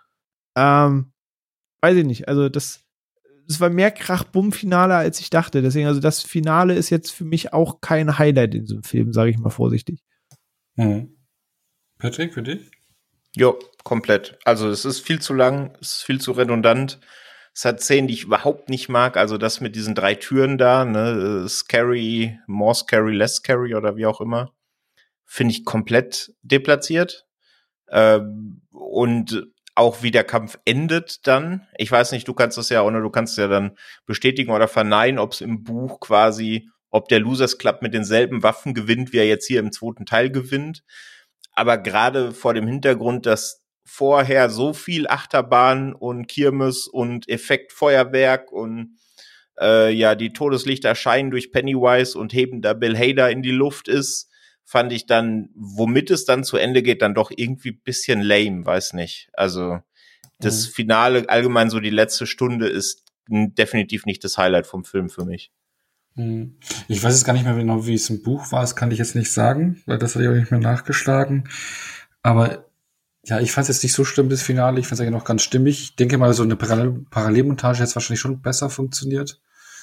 Ähm, aber für mich fühlt sich schon recht stimmig an. Aber klar, man wiederholt sich da, ne, irgendwo, ne. Aber dann hast du halt dann noch wieder die Referenz an, an die erste Verfilmung, ne, wo er dann so ein bisschen so die Spinnenarme rauspackt, ne, im entscheidenden Kampf am Ende. Mhm. Aber, Aber dann doch mit Clownskopf statt Insektenkopf. Ja. Ich bin da gnädiger mit dem Finale, aber ähm, also ich persönlich finde so den ganzen Abschluss, auch das Finale stimmig passt zu den zu den beiden Filmen und ähm, also ich bin sehr zufrieden mit diesen beiden Filmen als äh, Neuinterpretation, Neuverfilmung und bin auch damals sehr zufrieden aus dem Film rausgegangen. Weil ich habe mir da, damals auch, wo der ins Kino kam, eben back-to-back beide geschaut. Also es war ein langer Kinoabend. Ich glaube, der erste dauert auch zweieinhalb Stunden. Ne? Also wenn du beide hintereinander schaust, sind es ja fünfeinhalb Stunden. Oha. Habe ich bei der Erstsichtung damals gemacht. Die hatten nämlich so ein Double Feature angeboten. Habe ich mitgenommen. Und ich bin trotz der langen Laufzeit mit einem Grinsen raus. Also an den, also aus dem Kino bin ich auf jeden Fall auch mit dem Grinsen raus, aber das liegt hauptsächlich auch daran, dass ich das S-Partout der erste und bislang einzige Film war, den ich im Savoy in Hamburg gesehen habe. Und da hat wahrscheinlich einfach allein die Savoy-Atmosphäre schon gewirkt, dass ich den dann ein bisschen besser rezipiert habe, als er vielleicht am Ende dann ist. Hm. Ist ein schickes Kino, da war ich mit total auch schon drin, ja. Ja. Das stimmt. Nee, also ich habe jetzt auch das zweimal gesehen. Ich weiß ich nicht, der, der erste hat einfach eine so schöne stimmige Atmosphäre, die er von Anfang bis Ende schafft, in einer Tonalität durchzuziehen, die mich durchgehend greift. Und ich finde, bin gehört jetzt auch nicht zur Fraktion, die sagt, alles am zweiten Teil ist Kacke und dies und das. Ich sage, ich kann der ersten Stunde viel abgewinnen. Aber so, ich finde den Film leider für mich unrund. Ich habe den jetzt auch wieder nur mit zwei, zweieinhalb oder so bewertet, während der erste bei mir vier hat. Ich, ich finde den zu chaotisch. Dieses, dieses Geisterbahn-Ding statt Coming of Age Sache damit sind immer gleich ein Aufbau, der mich ärgert und alles irgendwie auf diese Jumpscares zu setzen, dann dieses Actionfinale. Äh, es ist wahrlich kein schlechter Film. Das, was da manche dann auch schon wieder draus machen im Netz, ist wie so oft bei sowas dann auch lächerlich. Nur weil es nicht so gut ist wie der Vorgänger, ist es nicht das Schlechteste, was jemals produziert wurde. Das ist absoluter Quatsch. Aber ich finde den Film für mich auch jetzt beim zweiten Mal unrund. Also ich werde da auch nicht mehr der größte Fan. Ähm, für drei Stunden muss ich mich da echt ganz schön durchbeißen und dafür gefallen mir einfach zu viele Sachen nicht oder dafür gefällt mir vielleicht der erste Teil zu gut in seiner Stimmung und Atmosphäre, aber ich werde vom, vom zweiten auch nicht mehr der allergrößte Fan. Ja, dafür hat der zweite auch zu wenig Szenen, auf die ich mich jetzt beim Rewatch freuen würde. Also Zum Beispiel, einmal das, ja. ja die, die, die, die Baseball-Szene, da würde ich mich drauf freuen, dass alles, was Beverly da bei der alten Dame erlebt und vor allen Dingen dann, was direkt danach auch kommt, als Beverly Pennywise ohne Clowns äh, Schminke sieht, weil die Szene finde ich richtig, richtig großartig. Wo er dann da sitzt und so, ja, das stimmt, das stimmt. Ja, genau, und so langsam so selber sein Gesicht zerreißt und das fand ich schon ziemlich cool. Aber davon gibt es einfach zu wenig im zweiten Teil, vor allem eben für die drei Stunden Laufzeit, finde ich. Ja, das stimmt schon. Also ich finde ihn auch äh, schlechter oder halt schlechter, schwächer als den ersten Teil auf jeden Fall. Ähm, der erste ist da schon ganz Ecke, Ecke stärker ausbalancierter und auch der Coming-of-Age-Part zieht da mehr. Aber trotzdem mag ich den zweiten Teil auch sehr gerne, muss ich jetzt zugeben oder sagen, auch im Doppelpack mit den ersten, ähm, weil ich einfach die Figuren mag und gerne damit Zeit verbringe und auch wenn die Struktur da repetitiv ist und äh, ja, äh, man immer wieder das Gleiche erlebt, aber ich mag den Weg, den sie da gehen und die Elemente, die für jede Figur ausgearbeitet werden und ähm, und eben halt auch im Verbund damit, dass man halt Elemente aus dem Buch hier mit reingepackt hat, die bis dato nicht da waren, was auch, was ich schon gesagt hatte, was die Background-Geschichte an betrifft oder auch Sachen, die mir, die mir beim ersten Teil gefehlt haben, die hier drin sind. Von daher für, bin ich auch Fan von dem Teil. So. Ja, also um das ein bisschen abzuschwächen, ich gucke den auch immer noch sehr, sehr gern und ich bin auch, wenn ich mir bei Letterboxd angucke, ein bisschen höher als die Durchschnittsbewertung. Also ich habe jetzt beim ähm, erneuten Gucken letzte Woche, dann bin ich auf dreieinhalb gegangen, weil ich habe da immer noch Spaß mit. Es ist nur im Vergleich zu dem Hype, den ich auf ihn hatte, weil ich den ersten halt so klasse fand, da hat er halt dann ein bisschen enttäuscht. Aber ich gucke den immer noch gerne, so ist es nicht. Ähm, ich finde nur, er hat eben zu klare Mängel, als dass ich ihn irgendwie höher bewerten würde und wahrscheinlich einfach persönliche Enttäuschung spielt da auch ein bisschen rein. Mhm. Aber trotzdem kann man final sagen, dass es eine gelungene neue Interpretation ist, also beide Teile auch so. Denkst, das auf jeden Fall. Also ja, stärkeren, ja, ja, schon. Mit einem stärkeren, deutlich stärkeren ersten Part, aber immer noch einen echt guckbaren zweiten Part, würde ich sagen. Und nicht so schlecht, wie er gemacht wird, finde ich, ja. Nee, das stimmt, genau. da, das, da stimme ich zu. Dann würde ich da, da mal dann einen Haken dran setzen. Ich hätte noch eine Frage, weil ich habe ja schon gesagt, ich habe 1100 Seiten hat das Buch und zwei parallel stattfindende Zeitebenen. Und der René hat es ja zwischendrin auch schon mal reingeworfen und auch, ich meine, wir sind ja ein Serienzeitalter und ich meine, es ist ja eine Warner-Produktion, da liegt in der HBO-Produktion also nicht so weit weg, ähm, weil ich könnte mir halt eben mit dieser Erzählstruktur, dass beide Zeitebenen parallel verlaufen, eine wunderbare Miniserie vorstellen von sechs bis acht Folgen oder je nachdem, ne? Könnt ihr euch das auch vorstellen? Dass ja, man das in den Rahmen sofort. realisiert? Also erst will ich die Dark Tower Serie, die diesen grottigen ja, okay. Film vergessen lässt. Sofort, aber danach, ja. danach, danach nehme ich auch gerne eine S-Serie, auf jeden Fall, ja. Ja. Ey, Oder? Also wird doch sich wunderbar als Miniserie anbieten. Ey, alles, was ich am zweiten Teil kritisiert habe, gerade würde für mich auch als Serie so viel besser funktionieren. Wenn wir jetzt mal sagen, wir haben acht Folgen und die ersten zwei Folgen releasen dann typischerweise zur Premiere gemeinsam und du hast so dieses Zusammenkommen und du hast danach in der Mitte der Serie, sage ich mal, diese Quests, nenne ich es mal, und dann kannst du von mir aus auch jedem noch mal zehn Minuten mehr Zeit geben. Und jeder hat seine eigene kleine Horror-Episode und du hast die ganze Zeit im Kopf, dass das läuft noch zusammen. Und dann hast du noch mal zwei, drei ähm, Folgen, die dann in dieses Finale münden dann bist du am Ende bei acht Folgen oder so. Das hätte für mich in dieser Formel, wie man es jetzt auch schon bei vielen Serien ja jetzt bekommen hat und es bewiesen haben, dass diese Formel gut klappt, hätte das für mich auch viel besser funktioniert, als das auf Ach und Krach gestaucht in so einen drei Stunden Film ähm, als Mittelpart da reinquetschen zu müssen. Also ich wäre wahrscheinlich als Miniserie am Ende sogar noch viel, viel wohlgesonnener gewesen und die paar Parts, die trotz drei Stunden zu kurz kamen, hätten da auch mehr Zeit gehabt, nochmal zu atmen oder eine eigene Episode bekommen. Also wahrscheinlich hätte es mir sogar als Kurzserie am Ende besser gefallen als als Spielfilm. Mhm. Und wer weiß, was noch kommt. Ich meine, es ist eine lukrative Marke ne? und äh, HBO äh, liegt, ist ja nicht weit entfernt äh, in dem Bereich. Ich meine, wir kriegen jetzt, wir haben jetzt auch gerade einen Hellraiser-Film bekommen, eine neue Verfilmung und kriegen auch eine Hellraiser-Serie von HBO. Also da geht's auch simultan. Auch wenn natürlich die Rechte unterschiedlich liegen. Ne? Also ist es kein Warner-Film und HBO-Serie. Aber wer weiß, was noch irgendwann kommt. Ich denke mal, mit der Marke wird man noch immer mal was machen wollen müssen. Das, das glaube ich auch.